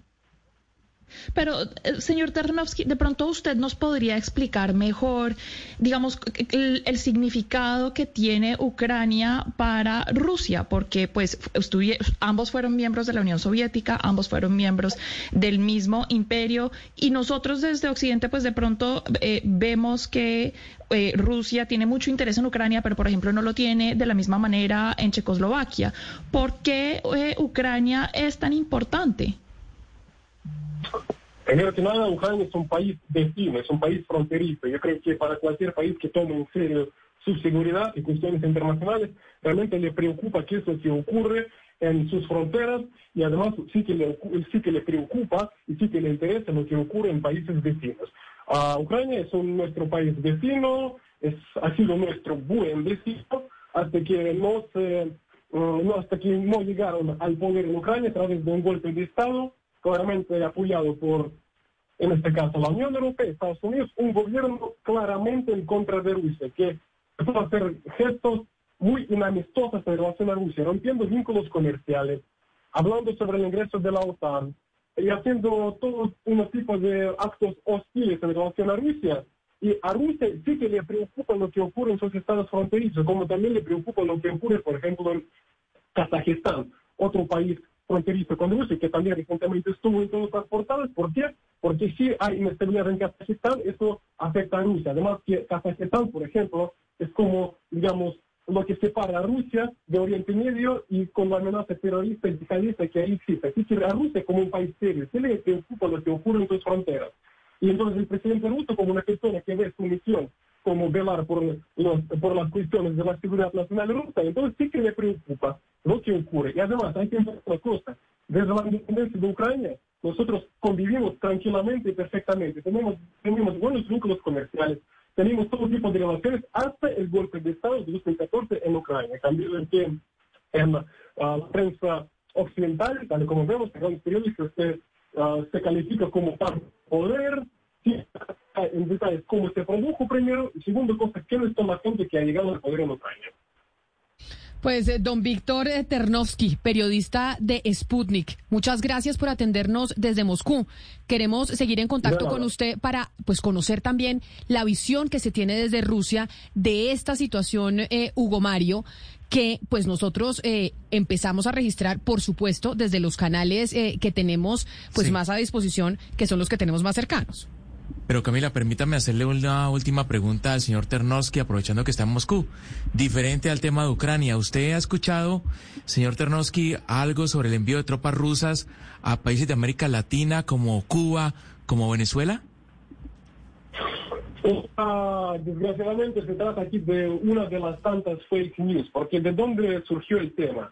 Uno de los periodistas, teniendo en cuenta esa escalada que realmente está teniendo lugar, ha preguntado a nuestro vice- vicecanciller ruso, Sergei Ryabkov, sobre la posibilidad de que Rusia en estas circunstancias mande o haga alguna respuesta en este, este sentido, ¿no? Que mande sus tropas, que instale sus infraestructuras en uh, países amistosos de América Latina. Es ahí como el tema. Es que Rusia salió de... Se me perdió la comunicación con, eh, con don Víctor eh, Ternovsky, pero a ver si, si lo escuchamos porque es importante esa respuesta. Si saben de ese envío de tropas, claro, Hugo Mario, que es lo que nos interesa a nosotros acá porque es como la relación que tenemos directamente con ese posible conflicto que dicen los norteamericanos que se va a dar, pero desde Rusia nos dicen, oiga, esto no es una realidad. Esto es mentira. Claro. Esto aquí no se va a dar Claro. ningún conflicto. Acá están diciendo que Putin va a avanzar, pero no, lo que lo que estamos diciendo nosotros los rusos a los señores de la OTAN es, óigame, por favor, quíteme esas bases, a pesar de que ustedes digan de que la OTAN es un, un un organismo defensivo, nosotros creemos que no. Y él dice, mire lo que pasó en Irak, mire lo que pasó en Yugoslavia. Es decir, es la otra mirada que también es importante conocerla. Pero, señor Ternovsky, a ver si lo escucho bien. ¿Tiene usted conocimiento de ese desplazamiento eh, de tropas o de posible llegada de ejército ruso a países latinoamericanos como Venezuela? Sí, otra vez que voy a repetir brevemente mi respuesta porque el tema surgió no de las amenazas de la parte rusa de hacerlo, tal y como lo presentaron algunos medios, diciendo que Rusia amenaza con emplazar sus tropas a sus armamentos en América Latina. El tema surgió de la pregunta de un periodista al vicecanciller ruso Sergei Yakov, quien ese periodista le preguntó sobre la posibilidad de que Rusia lo haga en respuesta al acercamiento de la OTAN. Y es así como surgió el tema. Entonces, nuestras autoridades lo que dijeron es, eh, no lo confirmaron, y no fueron ellos en plantear el tema. Y es aquí como surgió el tema, ¿no? Ahora, del emplazamiento de tropas rusas en América Latina no se trata, es el tema que no está presente acá en Rusia. Otra cosa, que lo que sí se puede constatar, es que a raíz de, de que estas tensiones sigan creciendo, yo creo que se pudo ver que realmente hay reuniones y hay conversaciones ahora mismo, estrechamiento de relaciones con algunos países de la región, ¿no? Y entonces eh, solamente de este tipo se trata, pero de envío de tropas, de envío de infraestructuras militares y de este tipo de acciones por parte de Rusia, ni se trata primero, y tampoco Rusia lo dice, y tampoco Rusia lo amenaza verbalmente, ¿no? Así que este tema fue también inventado hasta, hasta gran medida. Ahora sí, don Víctor, muchas gracias por, por habernos atendido y feliz tarde allá en Moscú. Gracias, saludos. Estamos eh, frente a una desconfianza absoluta, Mariana. Es una desconfianza de los Estados Unidos y una desconfianza de Rusia. Rusia dice, ah, ah, a mí no me pongan estas, eh, eh, estas bases de la OTAN aquí, porque a mí no me vengan con el cuentico de que ustedes son un tema defensivo no más. Y los Estados Unidos le dicen a Putin, no, no, señor, es que si nosotros quitamos eh, esas bases y, y esa artillería de la OTAN que está ahí, no sabemos si usted pueda moverse y entrarse a Ucrania. Entonces es, la desconfianza absoluta entre estas dos potencias, otra vez nosotros reviviendo en el planeta la Guerra Fría. Exactamente, y no se nos olvide lo que también hemos conversado con otros eh, invitados en este programa. La presencia de la OTAN hacia Europa Oriental se aumenta también después de que el señor Vladimir Putin invade eh, la península de Crimea. Es así de sencillo, es decir, y en este momento Ucrania no es, eh, perdón, la OTAN no es una amenaza para Rusia porque no tiene el tipo de armamento para atacar a Rusia de ninguna manera en esa región de Europa.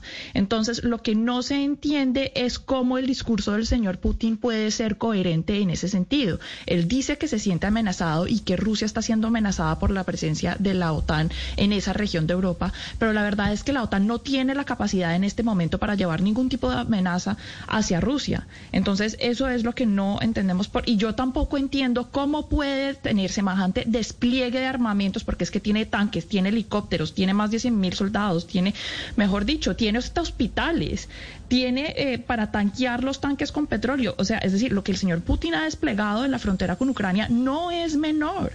Y si lo manda ahí simplemente para hacer un bluff, yo también me pregunto qué estará pensando él si después dice, o sea, cómo se le va a ver su imagen pública a esta persona que cuida tanto de su imagen pública, si después dice, ah, sí, no, entonces yo lo retiro, mande a toda esa gente, a todos esos tanques, todos esos helicópteros allá, sí, solo para ver si la OTAN eh, me hacía caso o no. Yo no lo veo tan claro, la verdad.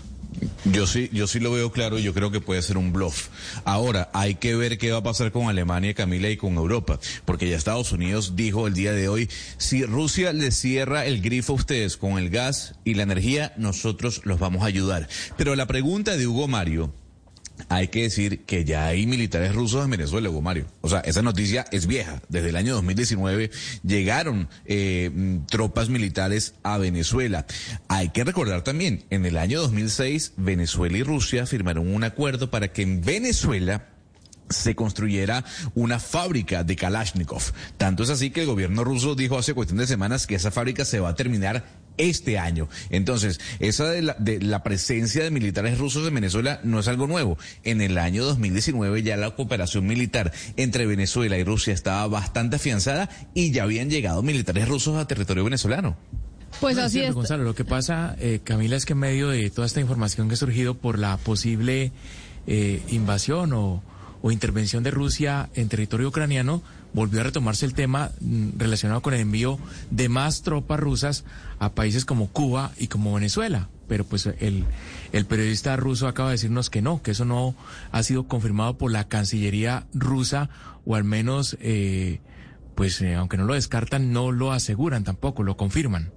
Sí, por eso es importante escuchar eh, las dos partes, precisamente para conocer las dos visiones que se están sentando a la mesa y se vienen sentando desde la semana pasada por la situación que se vive en estos, en estos momentos en Europa del Este y que ayer revolucionó los mercados de valores en el mundo. Vamos a hacer una pausa, 11 de la mañana, 52 minutos, y nos venimos a hablar de nuestra política local, porque ayer les contamos que se venía la convención conservadora, la del Partido Conservador, en donde iban a ungir, pues ya se sabía que lo iban a ungir, pero donde iban a ungir a David Barguil, y pues reapareció el presidente Andrés Pastrana y se fue con toda contra otros exmandatarios y políticos colombianos. Esto después de la pausa.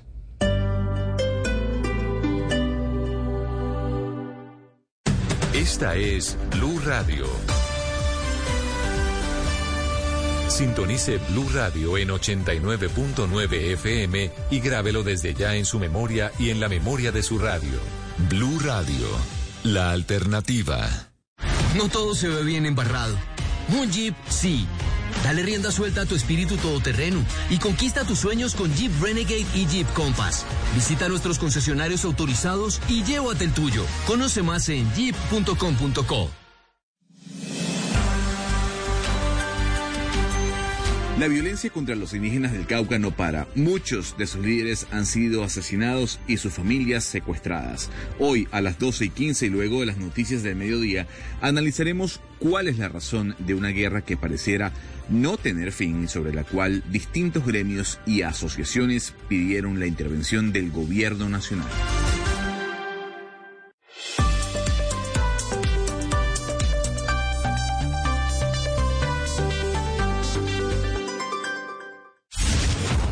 Colombia está al aire. 11, 12, 13, 102. Si estás triste, llámanos.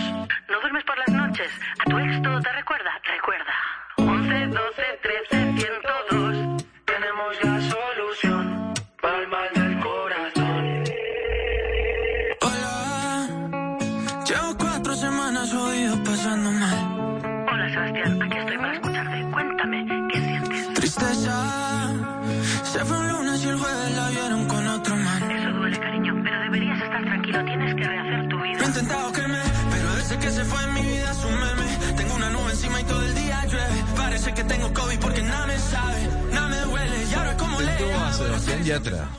Esto se llama Melancólicos Anónimos, porque todos tenemos un toquecito de melancolía en nuestro ser.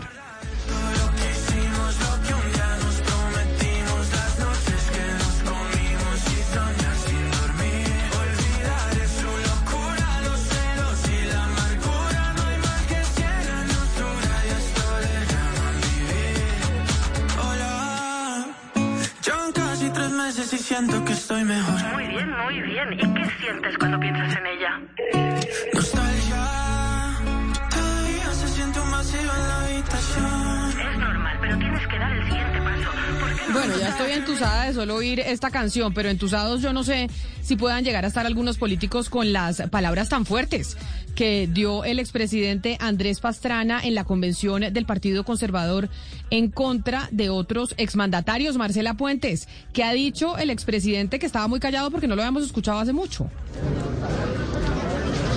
Camila, pues esa rivalidad de Andrés Pastrana con varios de sus colegas expresidentes no es nueva, hay que decirlo, pero el discurso que acaba de pronunciar aquí en la Convención Nacional del Partido Conservador en el Hotel Tequendama, en el centro de Bogotá, donde es proclamado David Barguil como el candidato oficial de esta colectividad a la presidencia de la República, pues fue bastante fuerte y además con acusaciones muy serias y graves en contra de Juan Manuel Santos, César Gaviria, Ernesto Samper, pero además Gustavo Petro. Dice Pastrana que ellos cuatro son los jinetes del apocalipsis y que desde la institucionalidad quieren defender el narcotráfico. Los acusa de tener una agenda para legalizar las drogas y ahora a propósito de esa frase que escuchamos ayer de Ingrid Betancourt sobre lobos y ovejas, aquí Pastrana también ha usado esa analogía. analogía. Escuchemos. Y en cuanto a la legalización de la cocaína y la protección estatal de los cultivos ilícitos, les pedimos a los cuatro guardianes políticos del narcotráfico que descubran de una vez por todas sus banderas electorales. Así cielo abierto y de cara al país, sin distorsiones de la evidencia científica ni artificios dialécticos. Que pongan, que pongan la cara en las plazas públicas y vendan a cielo abierto sus reformas políticas de cocaína para todos. Estos son temas fundamentales para el país, en el que los dueños y los socios de los cultivos de coca se disfrazan con piel de ovejas, la oveja Santos, la oveja Gaviria, la oveja Samper, la oveja Petro. Pero otro tema que es muy serio, Camila, tiene que ver con la acusación que ha hecho el expresidente Pastrana contra la Corte Constitucional. Dice que está llena de los que llamó amigotes de Juan Manuel Santos, magistrados puestos allí, según él, para blindar los cultivos ilícitos. Esto fue lo que dijo. ¿Qué contraste el de la valiente Corte Suprema de Justicia, sacrificada por el narcotráfico y el M-19, con la arrodillada Corte Constitucional de hoy? Pastrana también arremetió contra Gustavo Petro, dijo que agitó a los ciudadanos para salir a las calles y que los efectos del paro generaron inflación y otros problemas y el expresidente aseguró que David Barguil, candidato del Partido Conservador, tiene el mandato de enfrentar esa amenaza del narcotráfico y también la que dice representa a Gustavo Petro. Mejor dicho, era lo que usted nos estaba anunciando ayer en la ley del Montes, don Oscar, lo que se esperaba del discurso del expresidente Andrés Pastrana en esa convención que sin duda pues siempre se considera como el que tira línea dentro de los goditos. Así es Camila, pero le quiero contar que la carga de profundidad del discurso de Andrés Pastrana es terrible, es fuerte, es muy fuerte. Yo sabía que venía con mucha línea y que el pueblo conservador estaba pendiente de lo que iba a decir el expresidente Pastrana, pero de verdad que, bueno, ya guerra abierta, digamos, contra los Ah. expresidentes, que además nunca han tenido buenas relaciones, ¿no? Como Samper, con, Mans- con Santos, eh, con el propio Gaviria, y ahora también metió en el mismo saco a Petro. Me parece que este discurso va a tener grandes repercusiones y además es la línea que estaban esperando muchos de los miembros del Partido Conservador. Pero era previsible, Oscar. Este es el mismo discurso y la misma disputa entre los expresidentes que hemos visto en Colombia desde hace tres décadas y de pronto más. O sea, ¿qué esperanzas de avanzar así, Camila?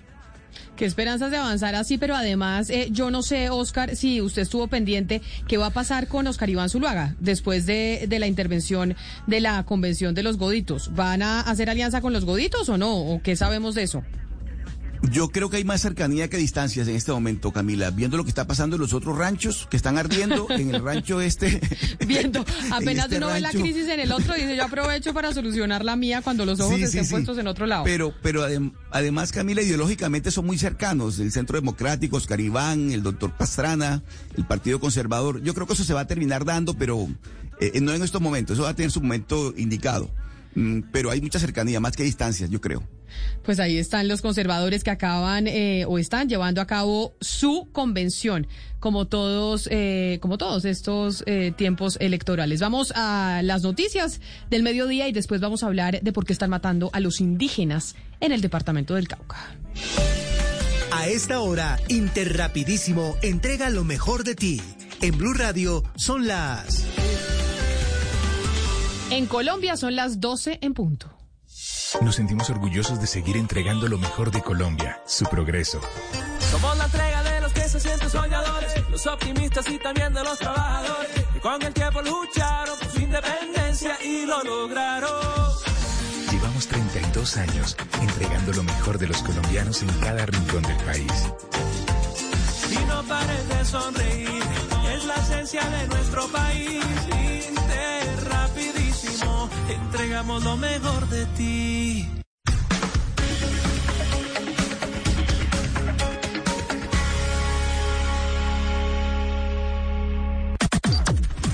Las noticias del mediodía en Mañanas Blue. En Mañanas Blue estamos aquí para actualizar los de las noticias más importantes del día hoy en Colombia y en el mundo, de la mano del servicio informativo de Blue Radio. Don Eduardo Hernández, buenas tardes. Hola, ¿qué tal? Muy buenas tardes, Camila. Habíamos dicho que esta variante Omicron había causado una explosión de contagios, de casos, pero no necesariamente una presión sobre los sistemas de salud.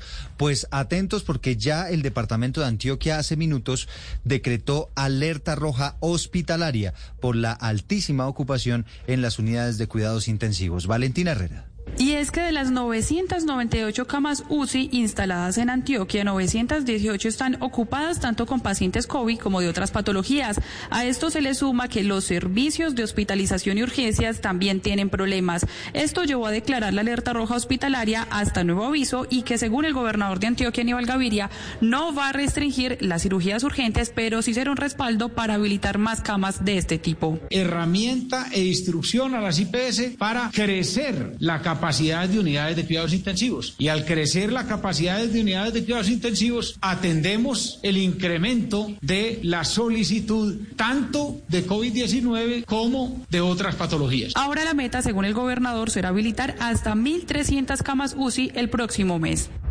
12 del día, dos minutos, y como estamos hablando de COVID-19, Juan David Ríos, el INVIMA ya empezó a estudiar si aprueba o no el uso de esta pastilla que se llama Molnupiravir, que desarrolló el laboratorio Merck como tratamiento para aquellas personas que tengan complicaciones con el COVID-19. Es una pastilla, Camila, precisamente para esas personas que puedan tener COVID-19 y que tengan una enfermedad grave. Este tratamiento ya se ha aprobado en otros países como Estados Unidos y acá en América Latina también como México y Perú. Y es que le cuento que desde diciembre del año pasado la farmacéutica Merck y MSD pues pidieron la aprobación de uso de emergencia de esta pastilla del molnupiravir a el INVIMA. Sin embargo, el INVIMA le pidió una solicitud y ahora en este momento está en proceso de aprobación. Pero escuchamos si quiere a Carmela Oranges, que es la directora médica de MSD, que habla un poco sobre la efectividad de la vacuna, eh, de la, la del idea medicamento. es que lo tome durante los primeros cinco días, dos veces al día, con el fin de prevenir las complicaciones eh, que pudiesen estar asociadas a la enfermedad. No, eh, este estudio, los resultados de este estudio no son para, para prevenir, no, son- no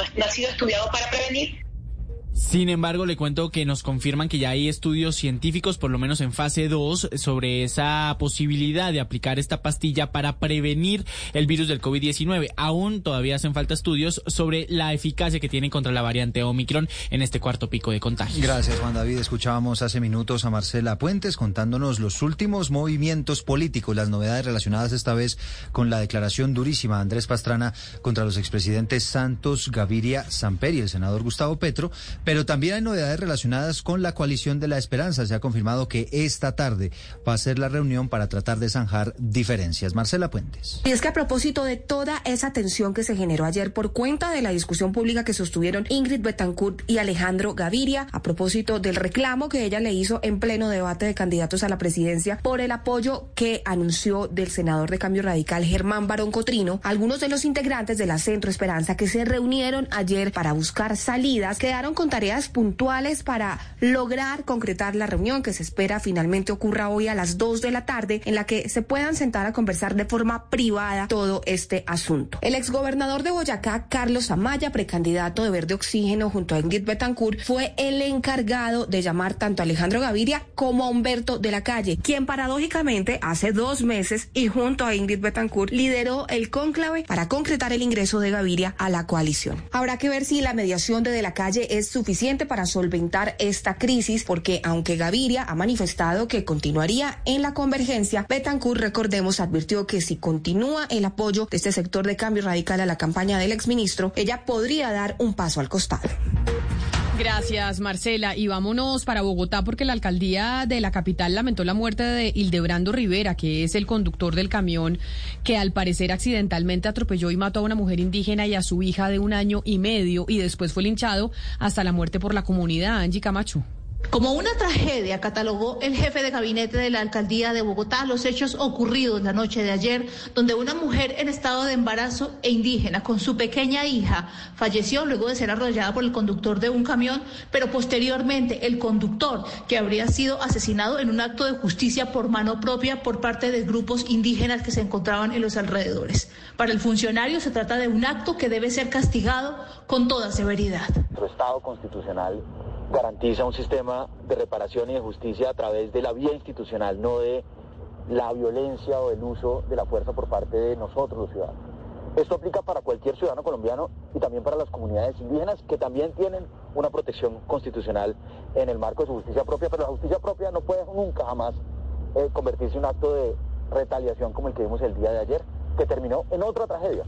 Ahora será la Fiscalía General de la Nación la que se encargue de esclarecer qué pasó en ambos casos, tanto en la muerte de la mujer indígena con su pequeña hija y si se trató de un accidente o no, y también de esclarecer y capturar a los responsables del asesinato del conductor del camión de basuras. Angie Camacho, Blue Radio. Gracias, Angie. Son las 12.06. Seguimos con noticias de Bogotá. Porque Andemos, que es el gremio de los fabricantes de vehículos, criticó a la alcaldía por el pico y placa todo el día. Propuso que no se haga esta restricción no dependa del número de placa, sino que dependa del modelo de fabricación. ¿Cómo es la cosa, Marcela Peña? Y es que para Andemos, la nueva restricción en materia de pico y placa va a llevar a que siga aumentando la demanda por vehículos usados en la ciudad, que ya venía creciendo con fuerza desde que arrancó la pandemia, y también puede llevar a que se siga alargando la vida del parque automotor, que ya es bastante alta, en lugar de incentivar la renovación. El presidente de Andemos, Oliveiro Enrique García, le hizo una contrapropuesta a la administración. Cuando uno mira el pico y placa, digamos, con un criterio de la edad del vehículo que tiene, pues al menos tiene un soporte, eh, digamos, ambiental eso implicaría más libertad de circulación para los vehículos nuevos. García lamentó la postura de la alcaldía en el manejo del tráfico de la ciudad y dijo que sus habitantes necesitan mucho más que restricciones, necesitan opciones para definir cómo se quieren mover y cómo quieren mover a sus familias. Y hablando de movilidad, en Bogotá la policía va a fortalecer los dispositivos de seguridad en Transmilenio, que nuevamente está teniendo un muy alto flujo de pasajeros por el pico y placa todo el día. Paula Galeano. Debido a la medida de pico y placa todo el día en Bogotá y que se usará más el servicio de Transmilenio, la Policía Metropolitana de Bogotá dispuso de más de 100 uniformados para vigilar las entradas y salidas de las estaciones, para realizar requisas, revisar antecedentes y también tendrán detectores para tomar las armas blancas que intentan ingresar al sistema. General Eliezer Camacho, comandante de la estación de la Policía Metropolitana de Bogotá. En materia de inteligencia e investigación, personal que se va a estar desplazando en el sistema articulado con el fin de detectar estos delincuentes que vienen afectando al ciudadano en, el día a día. El general Eliezer Camacho también celebró la sanción de la Ley de Seguridad Ciudadana e indicó que es supremamente importante para grabar los delitos como el hurto, sobre todo los delitos de hurto que se presentan con arma. Son las 12 del día 8 minutos. Los últimos episodios de violencia en el departamento de Arauca tienen que ver con el asesinato de un líder social en el municipio de Tame y el secuestro de un ganadero en la ciudad de Arauca. Pues a esta hora hay padres de familia que están bloqueando la vía entre Arauca y Tame, están protestando no solamente reclamando mayores medidas de seguridad, sino también transporte y alimentación para los niños. Mayren González. Pues los padres de familia del sector de Panamá de Arauca, esto es zona rural del municipio de Tame, salieron hoy a protestar en este inicio de clases reclamando que no tienen garantizada la alimentación escolar ni el transporte para los estudiantes. Ellos hicieron este llamado para que se les garantice este servicio, sobre todo por el riesgo que aseguran tienen en estos momentos donde los estudiantes deben movilizarse desde diferentes veredas para poder llegar a la escuela. Necesitamos apoyo pero también necesitamos que le den espacio a la educación, que es lo más importante que se ve hoy en día. ¿Quién es el futuro del pueblo? Los niños, los muchachos que hoy en día están yendo a un colegio que no sabemos a qué hora van a llegar a nuestras casas. Y es que especialmente el programa de transporte escolar aún no ha arrancado, lo que preocupa más a los padres de familia que han dicho que seguirán haciendo estas manifestaciones hasta que se les dé una respuesta positiva.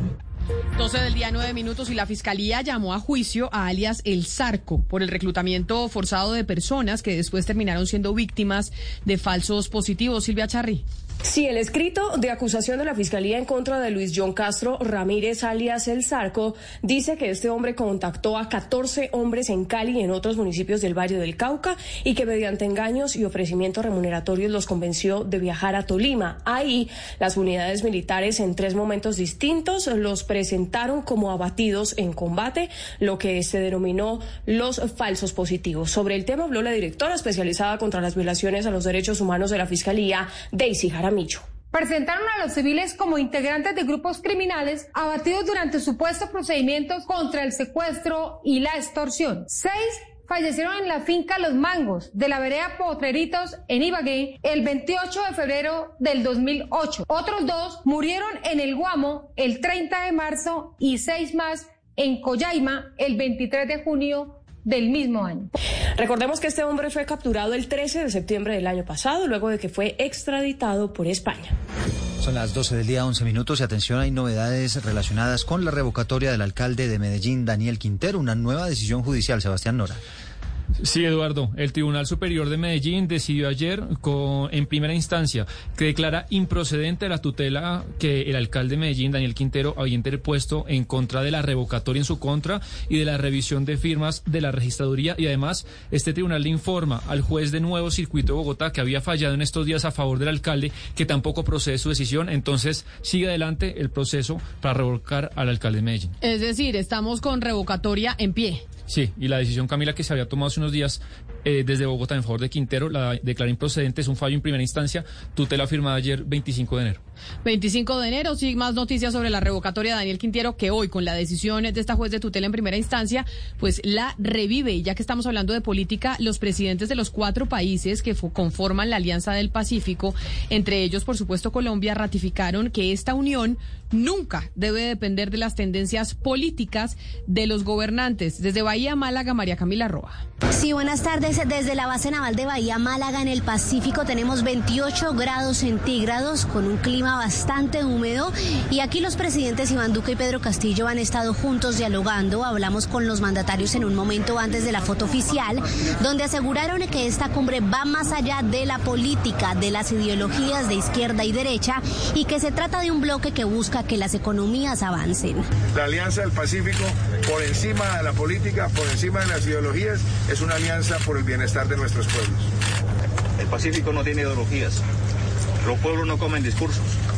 Los pueblos tienen que entender de que si no estamos junto a las autoridades, juntos las, las, personas que tenemos que ver para, para salir de este gran aprendizaje que nos ha dejado la pandemia. Hoy la noticia más importante en la cumbre es la firma de un tratado de comercio con Singapur, que será el primer estado asociado de la Alianza del Pacífico para aumentar y mejorar las posibilidades de importaciones y exportaciones. Por supuesto, les contaremos cómo avanza ahora la plenaria que empezó entre los mandatarios y sus delegaciones. La noticia internacional. Y atención, porque en Venezuela avanza una jornada de 12 horas para recoger 4 millones de firmas que permitan abrir la puerta a la revocatoria del mandato de Nicolás Maduro. Santiago Martínez. Hola, sí, buenas tardes. Hacemos este contacto acá desde la capital venezolana, en el municipio de Chacao, al este de la ciudad, poco más del mediodía acá en Venezuela y ya se cumplió la mitad de la jornada de lo que es esta esta día de recolección de firmas para un referéndum revocatorio en contra de Nicolás Maduro. Sin embargo, es evidente la poca asistencia de personas a los puntos que hemos hecho un recorrido. En este que estamos en el municipio de Chacao, podríamos llamar un bastión de la oposición. Apenas unas 5 o 6 personas en los más de 30 minutos que tenemos acá han venido a firmar. Ellos han señalado que la poca información que ha habido y lo rápido que fue convocado el proceso, pues atentó contra una convocatoria masiva posiblemente de estas firmas. Sin embargo, el proceso continuará hasta las 6 de la tarde, son 12 horas continuas. Igual la oposición ha dicho que será matemáticamente imposible lograr ese 20% de firmas para iniciar un posible revocatorio Nicolás Maduro. Y la noticia internacional también nos llega desde los Países Bajos porque han levantado sus controles contra el COVID. Dinamarca va a eliminar todas las restricciones en cuestión de días y Francia comenzará a aliviar las restricciones a partir de la próxima semana. Las medidas se producen cuando los datos muestran que los ingresos hospitalarios y de cuidados intensivos no están aumentando en línea con el número de casos. La noticia deportiva. La noticia deportiva a esta hora llega desde México. Una alentadora, una buena y una no tan alentadora. La primera de ellas es la grave lesión que tiene Dubán Vergara, el exjugador de América de Cali y Envigado, que padece una rotura de ligamento cruzado anterior de la pierna derecha y estará mínimo seis meses por fuera de las canchas con su equipo Rayados de Monterrey. La otra es que mm, eh, el jugador Juan Ferney Otero, que fue citado por Reinaldo Rueda a la selección Colombia para la Copa América del año 2021, pero que por COVID-19 no pudo asistir, es nuevo jugador del América de México, uno de los equipos más poderosos de la liga de ese país. Otero venía jugando en Santos Laguna del mismo país.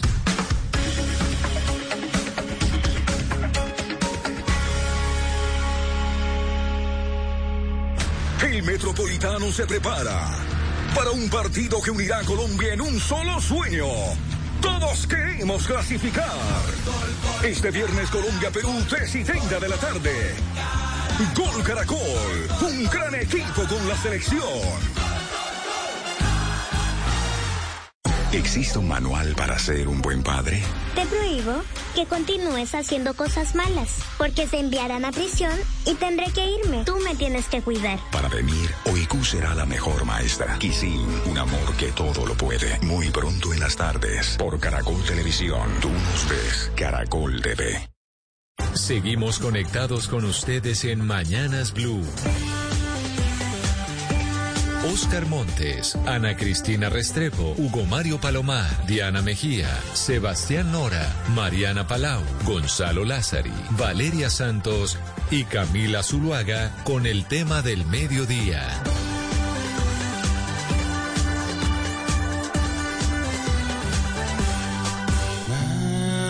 Madre, no llegaría la hora de la Aparecí en un lugar que no era mi hogar. Me duele estar tan lejos. Oigo, me están llamando.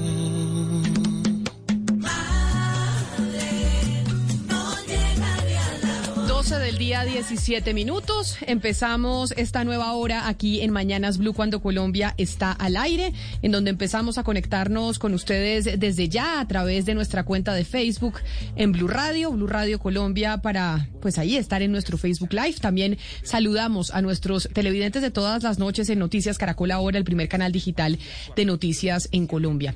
Y empezamos con esta canción Hugo Mario de Junior Jane, que recordemos fue asesinado hace cuánto ya? ¿Hace cuánto ya asesinaron a Junior Jane, que además en esta canción narra precisamente la cruda realidad que viven muchos eh, líderes sociales, campesinos e indígenas en el Pacífico colombiano? Sí, el 14 de junio fue asesinado este artista de la costa pacífica colombiana, eh, reconocido por ser un gran intérprete de la música urbana, pero también de eh, canciones de protesta social, Camila, como esta que justamente él compuso e interpretó junto a otros artistas cuando hubo una masacre de cinco jóvenes afrodescendientes en el oriente de Cali, en un sector conocido como Llano Verde. Muchas veces desde nuestros lugares de trabajo, desde el sitio en donde nos encontramos en Colombia, se nos olvida la realidad de muchos territorios y de la violencia que todavía se vive en nuestro país. Y en esta canción, Junior Jane plasmaba precisamente esa historia que viven muchos colombianos todavía.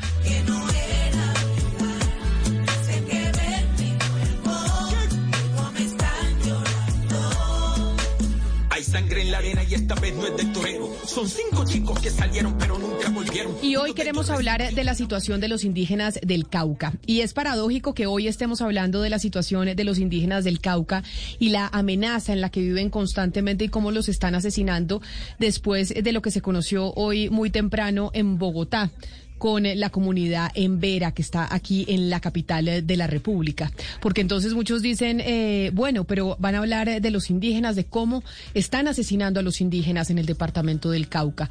Y entonces la justificación, muchas veces de, de gran parte de la ciudadanía, es, ay, pero mire los indígenas cómo se comportan aquí en Bogotá. Y esa, Ana Cristina, lamentablemente es una argumentación que empezamos a ver desde que anunciamos que este sería nuestro tema del día, porque sí preocupa mucho lo que está pasando con los indígenas en el departamento del Cauca que están en medio de un eh, fuego cruzado. Sí, así es, Camila. Nosotros hace poco reportamos la noticia durísima del asesinato del niño indígena que estaba trabajando en la Guardia Indígena Estudiantil del Resguardo Las Delicias de Brenner con Cuñame. Y hoy reportamos también en la mañana eh, pues unas noticias tristísimas por una parte por la muerte de, de la indígena que estaba en embarazo y su hijo y después el linchamiento. Y claro, todo el mundo cae sobre el hecho del linchamiento, pero no entienden que hay un, un asunto cultural, un asunto de, de, de hace años que no se ha trabajado en profundidad y que necesitamos entender que en la ciudad es cuando toca la ciudad, es cuando parece que empezamos a preocuparnos, pero que en los territorios es el día a día. Y yo creo que ahí es donde nos tenemos que enfocar en entender el factor cultural, de dónde viene esta ira esta ira que a veces no entendemos y que es eh, tan difícil comprender cuando llega a la ciudad y que por supuesto no justifica ningún acto violento, pero sí nos ayuda a entender la situación. Camilo González Pozo es el presidente de Indepaz, el Instituto de Estudios para el Desarrollo de la Paz, y nos acompaña a esta hora porque queremos entender qué es lo que está sucediendo en el departamento del Cauca y por qué están matando a los indígenas. Aquí ya empiezo a leer los comentarios de nuestros oyentes que nos dicen que el narcotráfico está en medio de toda esta situación, que los cultivos eh, de coca no dejan que entre el ejército. Mejor dicho, señor González Pozo, bienvenido. Gracias por, por acompañarnos hoy aquí en Mañanas Blue para hablar de esta situación que duele mucho de nuestro país. Sí, sí, buen día. Pues, pues, en verdad el, tema de la disputa por territorios para... doctor Pozo, lo voy, a, lo voy a interrumpir porque lo estoy oyendo doble, entonces tengo que corregir eh, el sonido porque entonces no lo oímos eh, muy bien y nos parece importante que usted nos ayude a entender específicamente lo que está pasando en el Cauca. Porque, pues sí, de gran parte de la población eh, culpa a los, a los indígenas y yo que conozco que ustedes vienen haciendo estudios alrededor de este tema, quiero conocer eh, su apreciación, doctor Pozo. Pues la realidad es que estos grupos residuales eh, que quedaron al margen del proceso de paz, que se llaman Jaime Martínez, Roberto Ramos, otros Carlos Patiño, diferentes denominaciones que forman la llamada coordinadora del Occidente, eh, están disputando a las comunidades indígenas los territorios, están haciendo reclutamiento eh, de menores y de, jóvenes indígenas y chocan con la autoridad que no quiere ni grupos armados, ni actividad de narcotráfico, ni colonización de sus territorios para sembrados ilícitos. Y entonces ahora declararon como objetivo militar a la Guardia Indígena y a las autoridades. Esto pues, eh, tiene que ver, por supuesto, con los intereses de estos grupos por rentas ilegales y por control territorial. Es una historia larga, pero ahora se ha agudizado porque eh, se, ha escalado el reclutamiento y el choque con, con la Guardia Indígena y las autoridades en el territorio. Es una situación muy grave que eh, pues nos lleva a mirar de fondo el tema de, de los cultivos de marihuana, las rentas y las mafias de la marihuana, pero también de la de la coca hacia el occidente y de los eh, de las rentas del oro, porque también en territorios del oro, y quieren meterse a comprar tierras, incluso apropiarse de, tierras directamente para sembrar cultivos de uso ilícito y para hacer laboratorios Pero mire, en resguardos y territorios ancestrales. Usted acaba de decir algo importante y es a los indígenas en el departamento del Cauca, los grupos residuales, disidencias de las FARC, grupos de narcotráfico, los están declarando objetivo militar. Cuando tuvimos el paro nacional, cuando vimos la llegada de la minga indígena a Cali, cuando, cuando vimos esa situación tan compleja que vivió la capital del Valle del Cauca, muchos, muchos caleños y gente alrededor del país estaba diciendo no, es que acá los indígenas indígenas también están metidos en el negocio del narcotráfico y eso es lo que está pasando. Cuéntenos usted, eh, señor González Pozo, sobre eso, porque cuando usted nos dice, los indígenas en el Cauca están siendo objetivo militar por partes de estos grupos, pues desvirtúa completamente el argumento que presentaban en esa época del paro nacional donde, donde decían, es que los indígenas están metidos en el negocio del narcotráfico. En, el territorio indígena, en el territorio campesino en el norte del Cauca, hay pequeños productores de marihuana. Esa es una situación que está incorporando, algunos hablan de 10.000 pequeños productores y hay cifras superiores.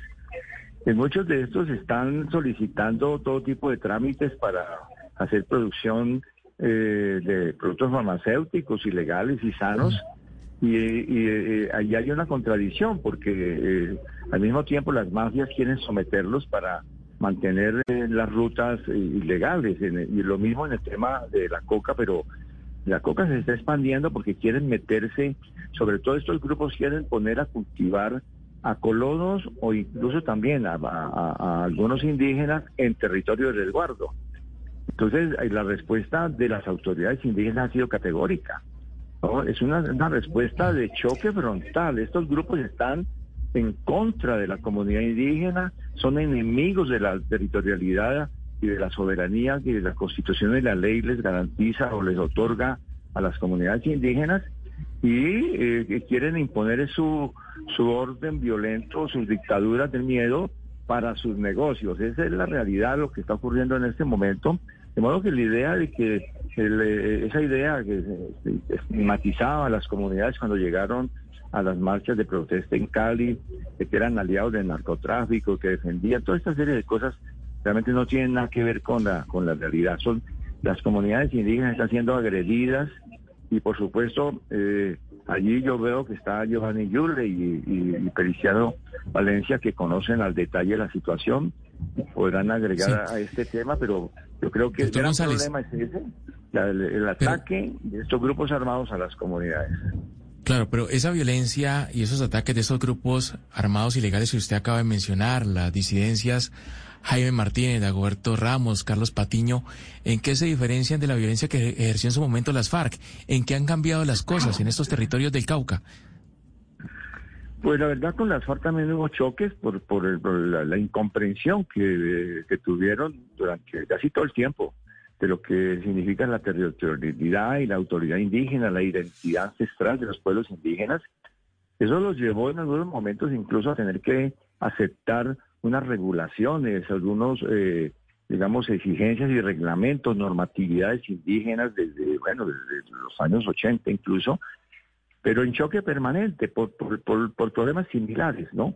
Ahora, yo creo que hay una diferencia, de todas maneras, entre las FARC y estos grupos. Estos grupos tienen un carácter mucho más de negocio, tienen, no tienen una estructura, una estructura de mando con perspectivas políticas, estratégicas o pretextos de, digamos, insurgentes, sino que están dedicados de manera mucho más central a, negocios.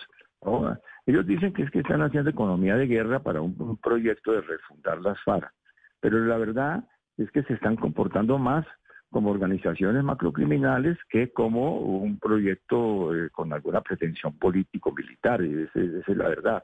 Y no creo que estemos ante el resurgimiento de, las FARC, estamos ante un proceso muy combinado de tensiones, eh, influido por todo el fenómeno del narcotráfico. Pero en materia de violencia, pues son más agresivos, porque eh, una estructura de bloques y de frentes con jerarquías y con estrategias regula más la fuerza, regulaba, no dejaban de ser violentos y bárbaros contra las comunidades.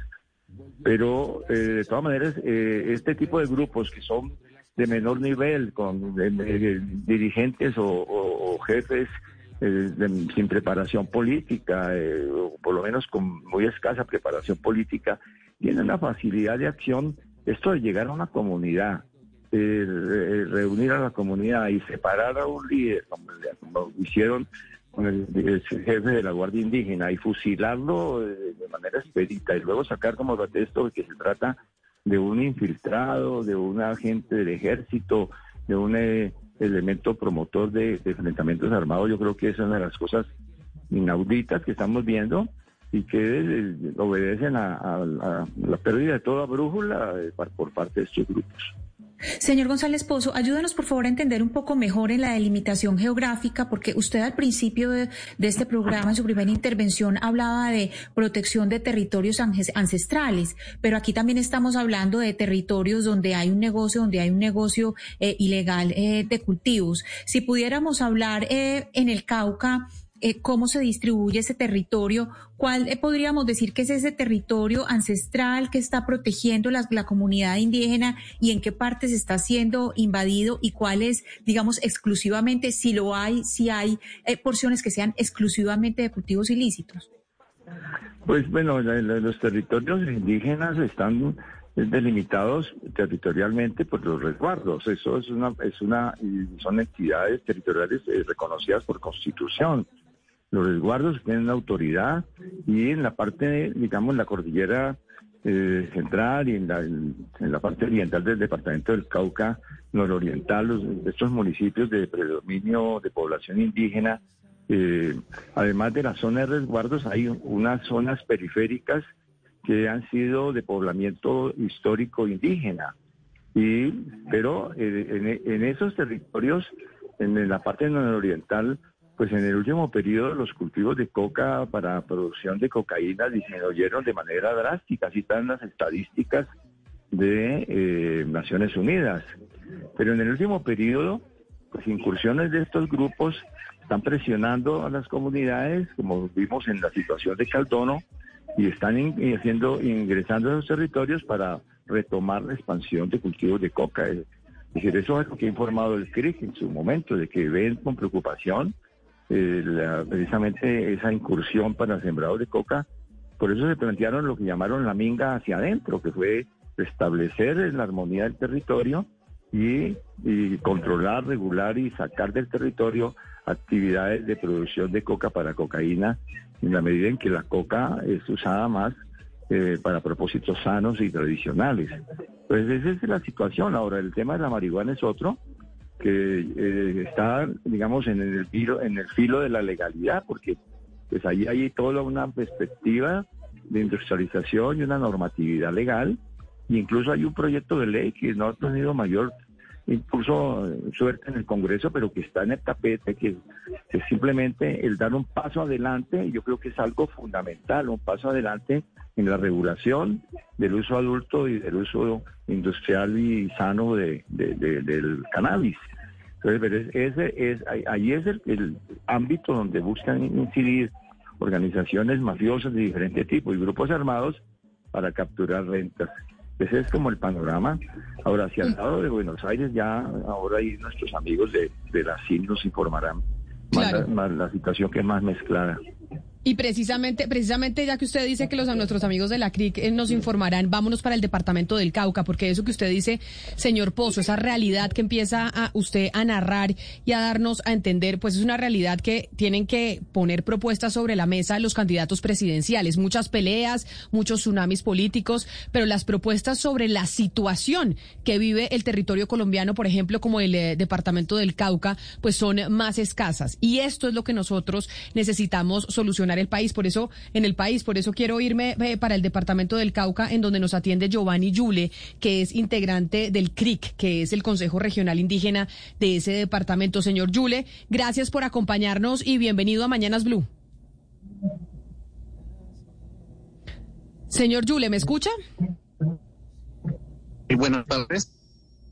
Muy buenas tardes. Sé que tenemos un poquito de complicación eh, en la comunicación porque usted está en el, en el departamento eh, del Cauca y estamos comunicados por Internet y hay un poco de retraso. Sin embargo, eh, señor Yule, queremos que usted directamente nos narre la situación que están viviendo los indígenas en el departamento del Cauca, porque ahora nos estaba explicando el profesor González Pozo cómo están siendo ustedes declarados como objetivo militar por parte de estos grupos eh, armados al margen de la ley o incluso de grupos eh, de narcotráfico.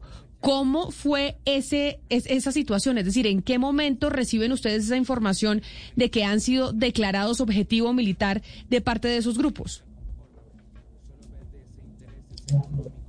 Bueno, estamos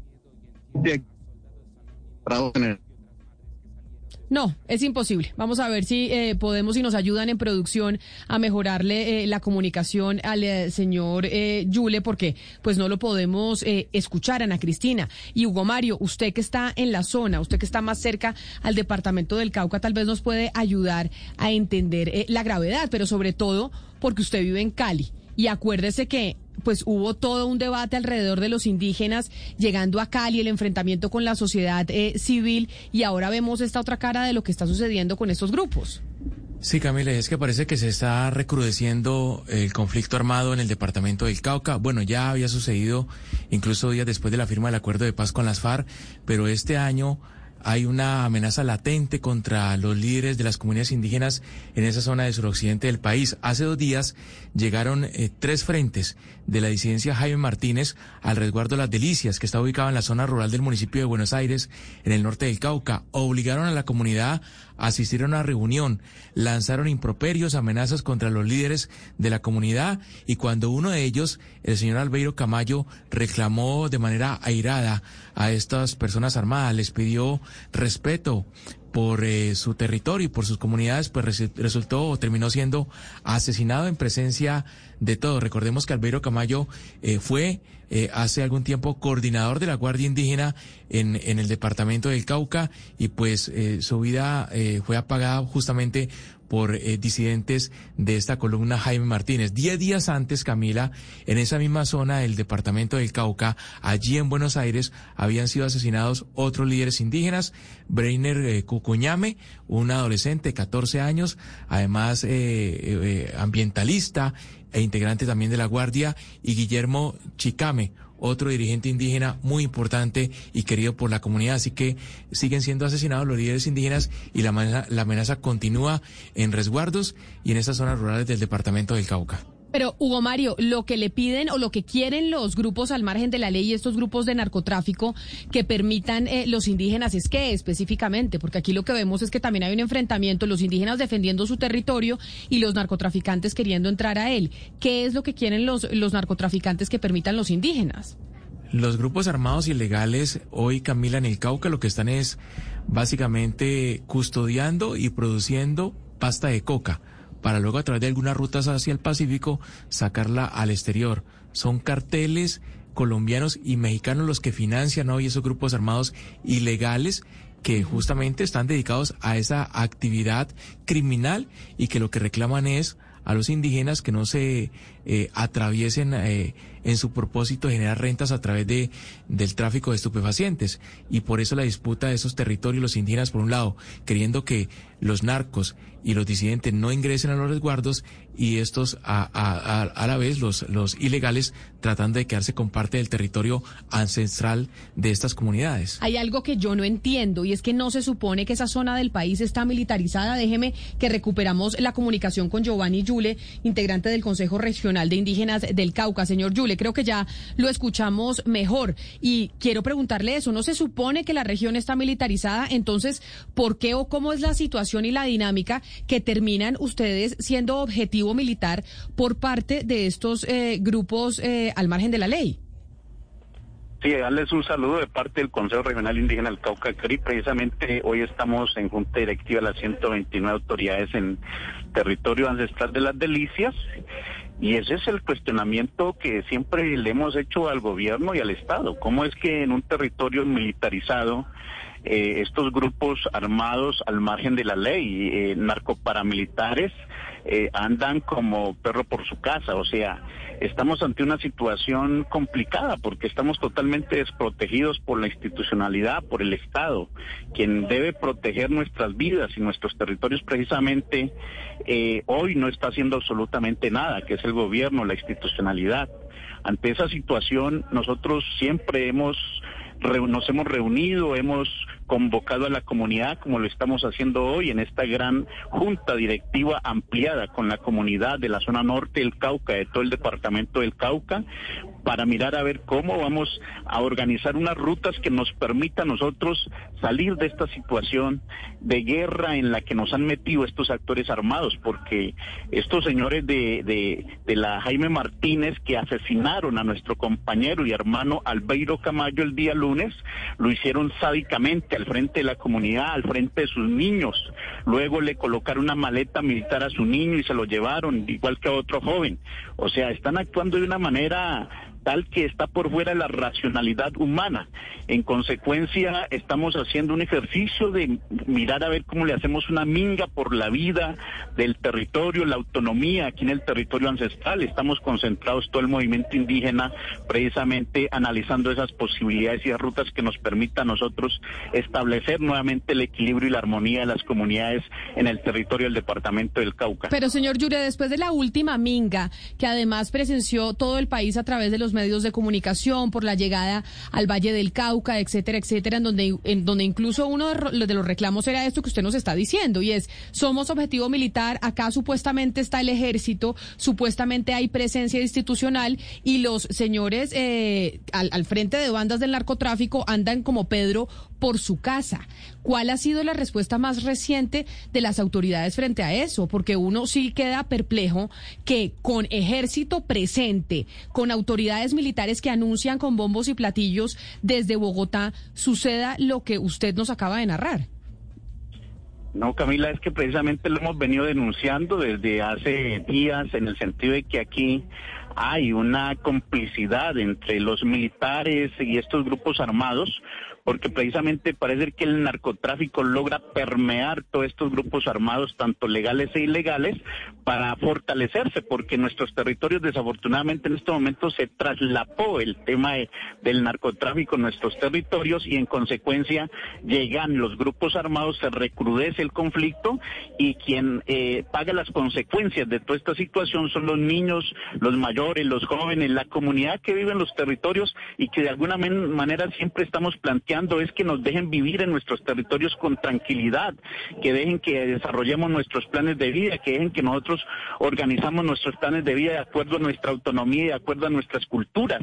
Ese es el pedido y el grito que siempre le estamos haciendo al Estado, al gobierno, a la comunidad internacional y en ese sentido, pues no nos toca más que también nosotros reunirnos, mirar cómo fortalecemos eh, nuestros consensos políticos con las familias, con la comunidad, cómo hacemos acuerdos colectivos cómo ponemos a andar el ejercicio de la minga, la palabra, la minga, de mirar a ver cómo también nosotros salvaguardamos nuestro, territorio y sobre todo seguimos haciendo el esfuerzo de pervivir como pueblos indígenas, porque lo que está presentando en los territorios del departamento del Cauca prácticamente es un genocidio. Señor Yule, pero permítame insistir un poco para, para entender mejor. Usted está hablando, nos dice que, bueno, están en un territorio que está militarizado y que aún así están pasando estas cosas y usted, y usted lo que nos está diciendo es que hay una complicidad de las fuerzas del Estado con estos actores ilegales. ¿Ustedes tienen pruebas de eso? Es decir, ¿ustedes han recogido pruebas o tienen eventos donde sea evidente que hay esta complicidad o estos nexos entre las fuerzas del Estado y los agentes y los actores ilegales que hay en el sector? Pues las pruebas salen a la luz. Nosotros no tenemos necesidad como comunidad, como pueblos indígenas, de decir aquí están las pruebas, porque por lo regular siempre han salido que en el departamento del Cauca han salido eh, eh, gentes que trabajan en, en, en, la fuerza pública involucrados con el tema del narcotráfico, incluso involucrados también con estos grupos armados. Y lo que se ve en el panorama, en el, en el, en el contexto territorial, es que mientras toda esta zona está militarizada, de todas maneras de, siga entrando todos los insumos para las cocinas del narcotráfico se sigue ampliando eh, el, narcotráfico y de alguna manera también estos grupos armados lo que hacen es, eh, eh, pues, de alguna manera no dejar que esas rutas del narcotráfico sean impedidas por las comunidades. Nosotros lo único que estamos planteando desde nuestros territorios es que nos dejen vivir en paz. Le estamos diciendo al Estado, al gobierno, a la institucionalidad, por favor, déjenos vivir en paz en nuestros territorios. Nosotros estamos tejiendo con eh, todo el ejercicio de la palabra nuestros planes de vida. Estamos en los procesos de la autogobernabilidad de los territorios.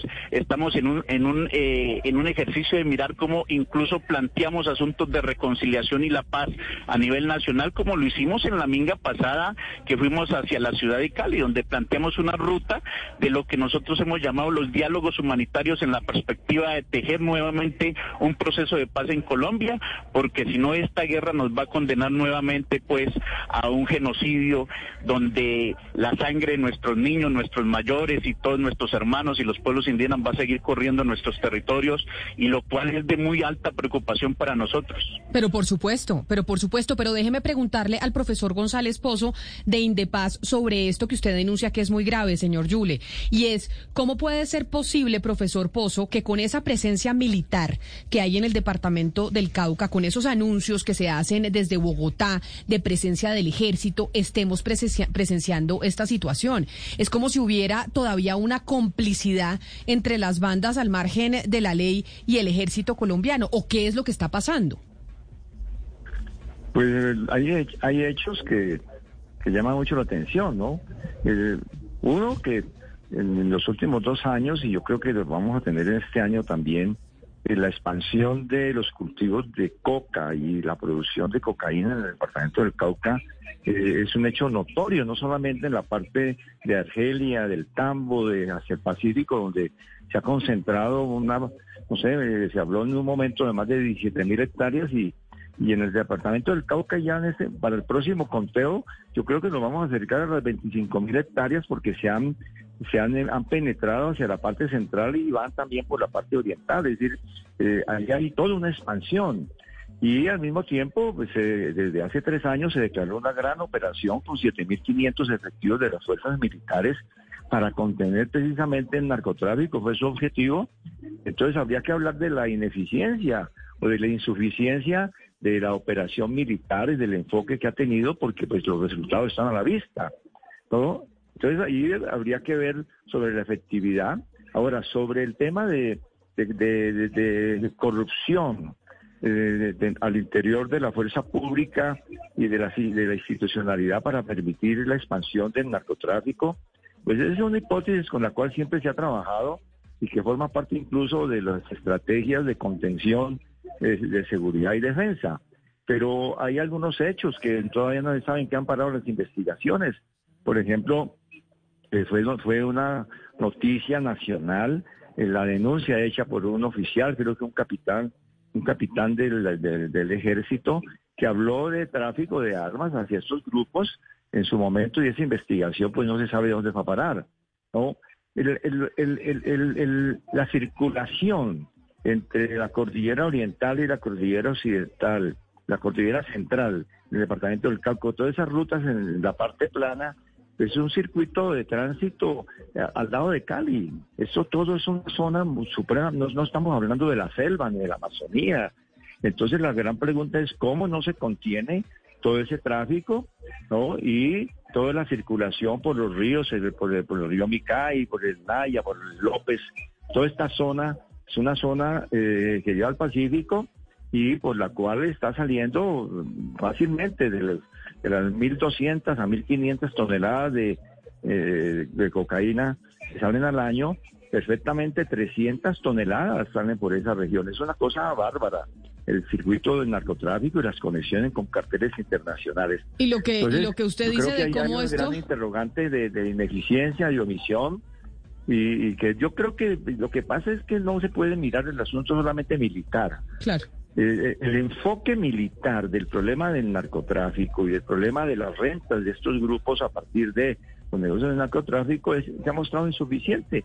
Si aquí no hay una política, por un lado, frente a los campesinos en las zonas productoras de, hoja de coca que va para cocaína, que se negó el gobierno, no solamente este, sino desde la anterior administración, a desarrollar los programas de sustitución de manera integral, masiva, hicieron unos, experimentos puntuales a cuentagotas lamentables en los programas de sustitución. Y ha habido, ha habido una mala política de erradicación forzada y una y una y un abandono de la población que acudió, pero miles, decenas de miles de campesinos acudieron a los programas de sustitución y no hubo respuesta. Pero mire, Entonces es una omisión del Estado tremenda que le ha facilitado el ingreso al narcotráfico. No es un asunto simplemente de la ineficiencia de la fuerza pública. Sin duda. Déjeme, eh, profesor González Pozo, saludar también al señor Hermes Pete, ex consejero eh, mayor de la CRIC, que está con nosotros también aquí en la línea. Y lo saludo, señor Pete, con un comentario que me hace una oyente frente a lo que nos está explicando el señor González Pozo y también el señor Giovanni Yule. Y dice nuestra oyente que la pepa de esta guerra es la coca y que muchos indígenas viven también de ese negocio, que también se vive en, eh, en los resguardos indígenas del negocio de la coca. Quiero preguntarle qué tan cierto es eso. Bienvenido y gracias por estar con nosotros. Bueno, buenas tardes a todos los oyentes. Con respecto al tema del narcotráfico, para nadie es un secreto en el tema de los sectores, pero no es como lo señalan y lo estigmatizan muchas veces al movimiento indígena. En algunos de los resguardos, obviamente, pues que existe estos cultivos por el tema de la economía, Pero si nos vamos al interior de, de los resguardos como tal, como movimiento indígena, pues tampoco es cierto, porque es que hoy el señalamiento, la estigmatización de la población o los medios, donde dicen que somos guerrilleros, somos narcotraficantes, inclusive últimamente uno de los periódicos en donde leo dice que yo soy narcotraficante, o sea, son cosas ilógicas y la estigmatización y el señalamiento, aunque tampoco se puede tapar el sol con un dedo frente a algunos resguardos que sí existe el tema de, la coca en esos territorios. Ahora, frente a eso no se puede culpar a la comunidad ni al comunero porque esa es la subsistencia frente al tema que no se cumple la sustitución de los cultivos ilícitos frente al PENIS, frente a los acuerdos de paz, frente a la implementación misma que se tenía que hacer en este ejercicio y que hoy vemos este conflicto en el departamento del Cauca. Quiero eh, agradecerle también al gobernador del departamento del Cauca, Elías Larraondo, que está con nosotros conectado a esta hora para hablar de la situación que vive esa región del país que es muy delicada. Gobernador Larraondo, bienvenido. Gracias por, por atendernos hoy en Mañanas Blue. Buenas tardes. Un saludo a todos los oyentes a la mesa de trabajo. Pues gobernador, estamos acá muy eh, preocupados por la situación que vive su departamento y sobre todo por la situación que nos narran eh, los indígenas del departamento del Cauca que han sido declarados objetivo militar por grupos al margen de la ley, por grupos eh, del narcotráfico. Y hay una cosa que no se logra entender, además de otras variantes que son importantes, pero es la presencia militar y el despliegue militar que hay en el departamento del Cauca y cómo a pesar de ese despliegue despliegue de la presencia de autoridades, pues siguen estos señores como Pedro por su casa y pudiendo eh, decretar como objetivo militar a los eh, grupos indígenas. Bueno, yo no puedo eh, compartir el concepto de que anden como Pedro por su casa. Acá hay un ejercicio de articulación entre la fuerza pública, el gobierno departamental, los gobiernos municipales haciendo el máximo esfuerzo, por supuesto, por hacer esa presencia eh, integral en el, en el territorio. Eh, no es suficiente, el Cauca eh, vive un conflicto histórico que, por supuesto, se recrudece en los últimos tiempos y es innegable, pues, la, la presencia del narcotráfico en el tema. Lamentable, lamentable muchísimo lo que, lo que viene sucediendo, especialmente con nuestros líderes sociales, a quien eh, hacemos el máximo esfuerzo por, por dar garantías de protección pero no es fácil. Claro, no, no, no es, no es fácil, pero por eso la pregunta es qué se va a hacer, gobernador, porque ahora lo que nos narraba Giovanni Yule, de eh, integrante de la CRIC, pues es aterrador lo que uno escucha y es como delante de todos estos grupos llegaron y asesinaron a un compañero de ellos, le pusieron una maleta militar y los declaran objetivo militar y uno dice, bueno, entonces las autoridades lamentan, dicen que es terrible lo que está sucediendo, pero ¿cuál es la estrategia? ¿Cuál es el plan?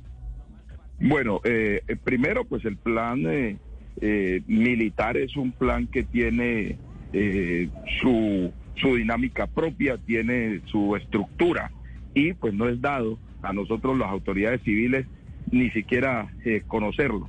Sencillamente se articulan en, los, en la presencia integral buscando nosotros lo que nos corresponde en términos de la inversión social y la fuerza pública en los resultados. Yo creo que no es desconocido, pues, que precisamente en el departamento del Cauca eh, acaba de ser neutralizado eh, el tercer cabecilla de, las GAOR. Entonces, digamos que decir así, pues, como eh, de manera simple, no hay resultados, no hay presencia o términos como en presencia de todos, pues pensaría yo debe reevaluarse. Insisto, estoy diciendo que falta muchísimo por hacer y que claro, pues tenemos que repudiar y tenemos que rechazar todas las muertes que se presenten, pero sin desconocer el contexto eh, colombiano y el contexto de nuestro departamento.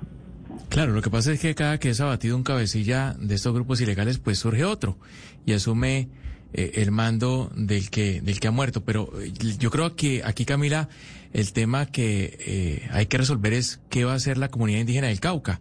Y le pregunto a Hermes Pete, las disidencias han dado la orden de ejecutar a, sus líderes, a los líderes indígenas, pero por otro lado ustedes no confían en las fuerzas eh, institucionales del Estado, en la fuerza pública como tal. Entonces, pues no sé, eh, en, manos de quién van a quedar ustedes, cómo van a proteger sus vidas, para dónde van a coger. Bueno, respecto de cómo confiar frente a una fuerza pública, en donde, como lo dice el compañero Yule, o sea, uno no entiende cómo las armas ingresan a los territorios. Si tenemos una fuerza del Estado en las carreteras, que hay bases militares, que hay retenes, o cómo esas cocinas le llega a todos los implementos, o cómo ahí sale y se mueve como Pedro por su casa. Cuando el departamento del Cauca, en los primeros surgimientos, en el año 2020, los asesinatos, y en el 2019, es, lo que hace el presidente de la República con sus consejos de seguridad aquí en el Cauca, es militarizar, la respuesta militar que siempre ha estado, pero no hay efectividad frente a todo este ejercicio. Ahora, frente a los casos que hemos tenido, los que vivimos en territorio y que nos ha tocado frente a esta situación y que hemos tenido las amenazas y que ayer nomás recibí la última amenaza nuevamente, somos los que estamos poniendo el pecho frente a esta guerra y que uno no puede confiar porque pues, a veces uno llega y como pasa en el año 2017 en mi zona, en donde cogemos una mercancía de, marihuana, se la entregamos a la, a la policía y luego se quedan con esa con esa mercancía ahí. O sea, ¿cómo va a confiar uno en esa en esa forma de situación de lo que es el departamento del Cauca? Ahora no culpamos tampoco a toda la fuerza pública, porque entre ellos pues son los jefes los que mandan y pues los subalternos son los que obedecen. Entonces, hoy nuestras comunidades en el eminente riesgo que está en el riesgo en que están las comunidades, porque ni siquiera hoy es la dirigencia, sino nuestras comunidades, nuestro territorio resistiendo a un régimen que se viene dando desde el gobierno nacional y resistiendo frente a esos grupos al margen de la ley y muchos otros grupos que surgen por desestabilizar nuestro proceso. Hoy nuestro proceso, como es el movimiento indígena del CRIC, y el interés que hoy tienen de desestabilizar el proceso, pues es claro, se ve ahí cómo nos tratan de estigmatizar por lado y lado.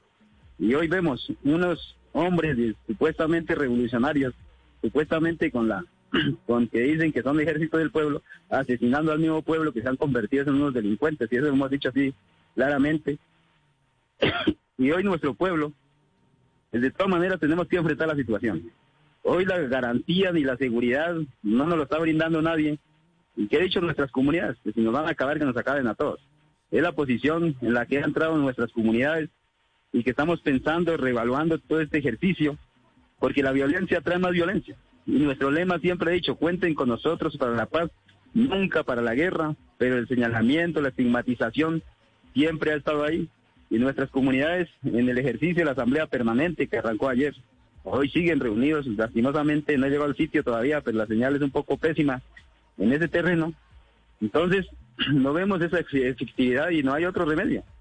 Que nosotros mismos tenemos que buscar la manera, pero hoy sí hacemos un llamado a la comunidad internacional realmente que ponga los ojos frente a esta situación que está viviendo nuestro departamento, nuestras comunidades, en donde nos duele, nos duele demasiado porque son compañeros que han caído en esta lucha y hoy vemos un gobierno indolente que no le importa nada, no le importa nada sobre la vida, la protección de la vida de nuestras comunidades y las comunidades pues tendremos que levantarnos, estamos esperando la orientación de nuestras autoridades, nuestras comunidades, en donde saldrá en las últimas horas el direccionamiento y los caminos a seguir, porque aquí ni la fuerza pública nos ha garantizado ni los que dicen ser ejército del pueblo nos garantizan la vida, ni el Estado colombiano, que es la responsable de la seguridad del país, pues no hay garantías para la vida. Entonces, pues frente a eso, no hay más remedio que nosotros mismos como pueblos seguir utilizando eh, nuestra fuerza de resistencia civil, no a las armas, le hemos dicho, porque pues no es lo, no es lo, lógico en este ejercicio de, de la lucha social que venimos planteándole al país, al Cauca, y pues en esa medida seguiremos avanzando en nuestro proceso, así nos cueste la vida. Pues qué, tristeza, qué dolor este país eh, escucharlos a ustedes, la narración que hacen de la situación que está viviendo el departamento del Cauca. Esto es lo que deberían estar proponiendo solucionar los candidatos presidenciales que hoy están enfrentados en eh, pujas políticas por cosas menores y no realmente diciéndole al país cómo piensan solucionar esta situación que se vive en territorios como el del Cauca, que hoy nos están narrando sus propios protagonistas, o por ejemplo lo que está sucediendo en Arauca. ¿Cuáles son las propuestas? Propuestas que tienen esos candidatos presidenciales para solucionar esta realidad del país, eso es lo que necesita escuchar Colombia y no realmente estos enfrentamientos de politiquería en Bogotá que realmente le interesan solo a los que están sentados en sus escritorios. Pues, eh, don Giovanni Yuli, integrante del CRIC, muchas gracias por estar con nosotros hoy aquí en Mañanas Blue, toda nuestra solidaridad. También a don Hermes Pete, ex consejero mayor eh, del CRIC, también muchas gracias por haber estado con nosotros. Al gobernador Elías eh, Larraondo, gobernador del Cauca, por habernos acompañado. Y a Camilo González Pozo, presidente de Indepaz. Duele Y duele mucho después de haber escuchado estos testimonios.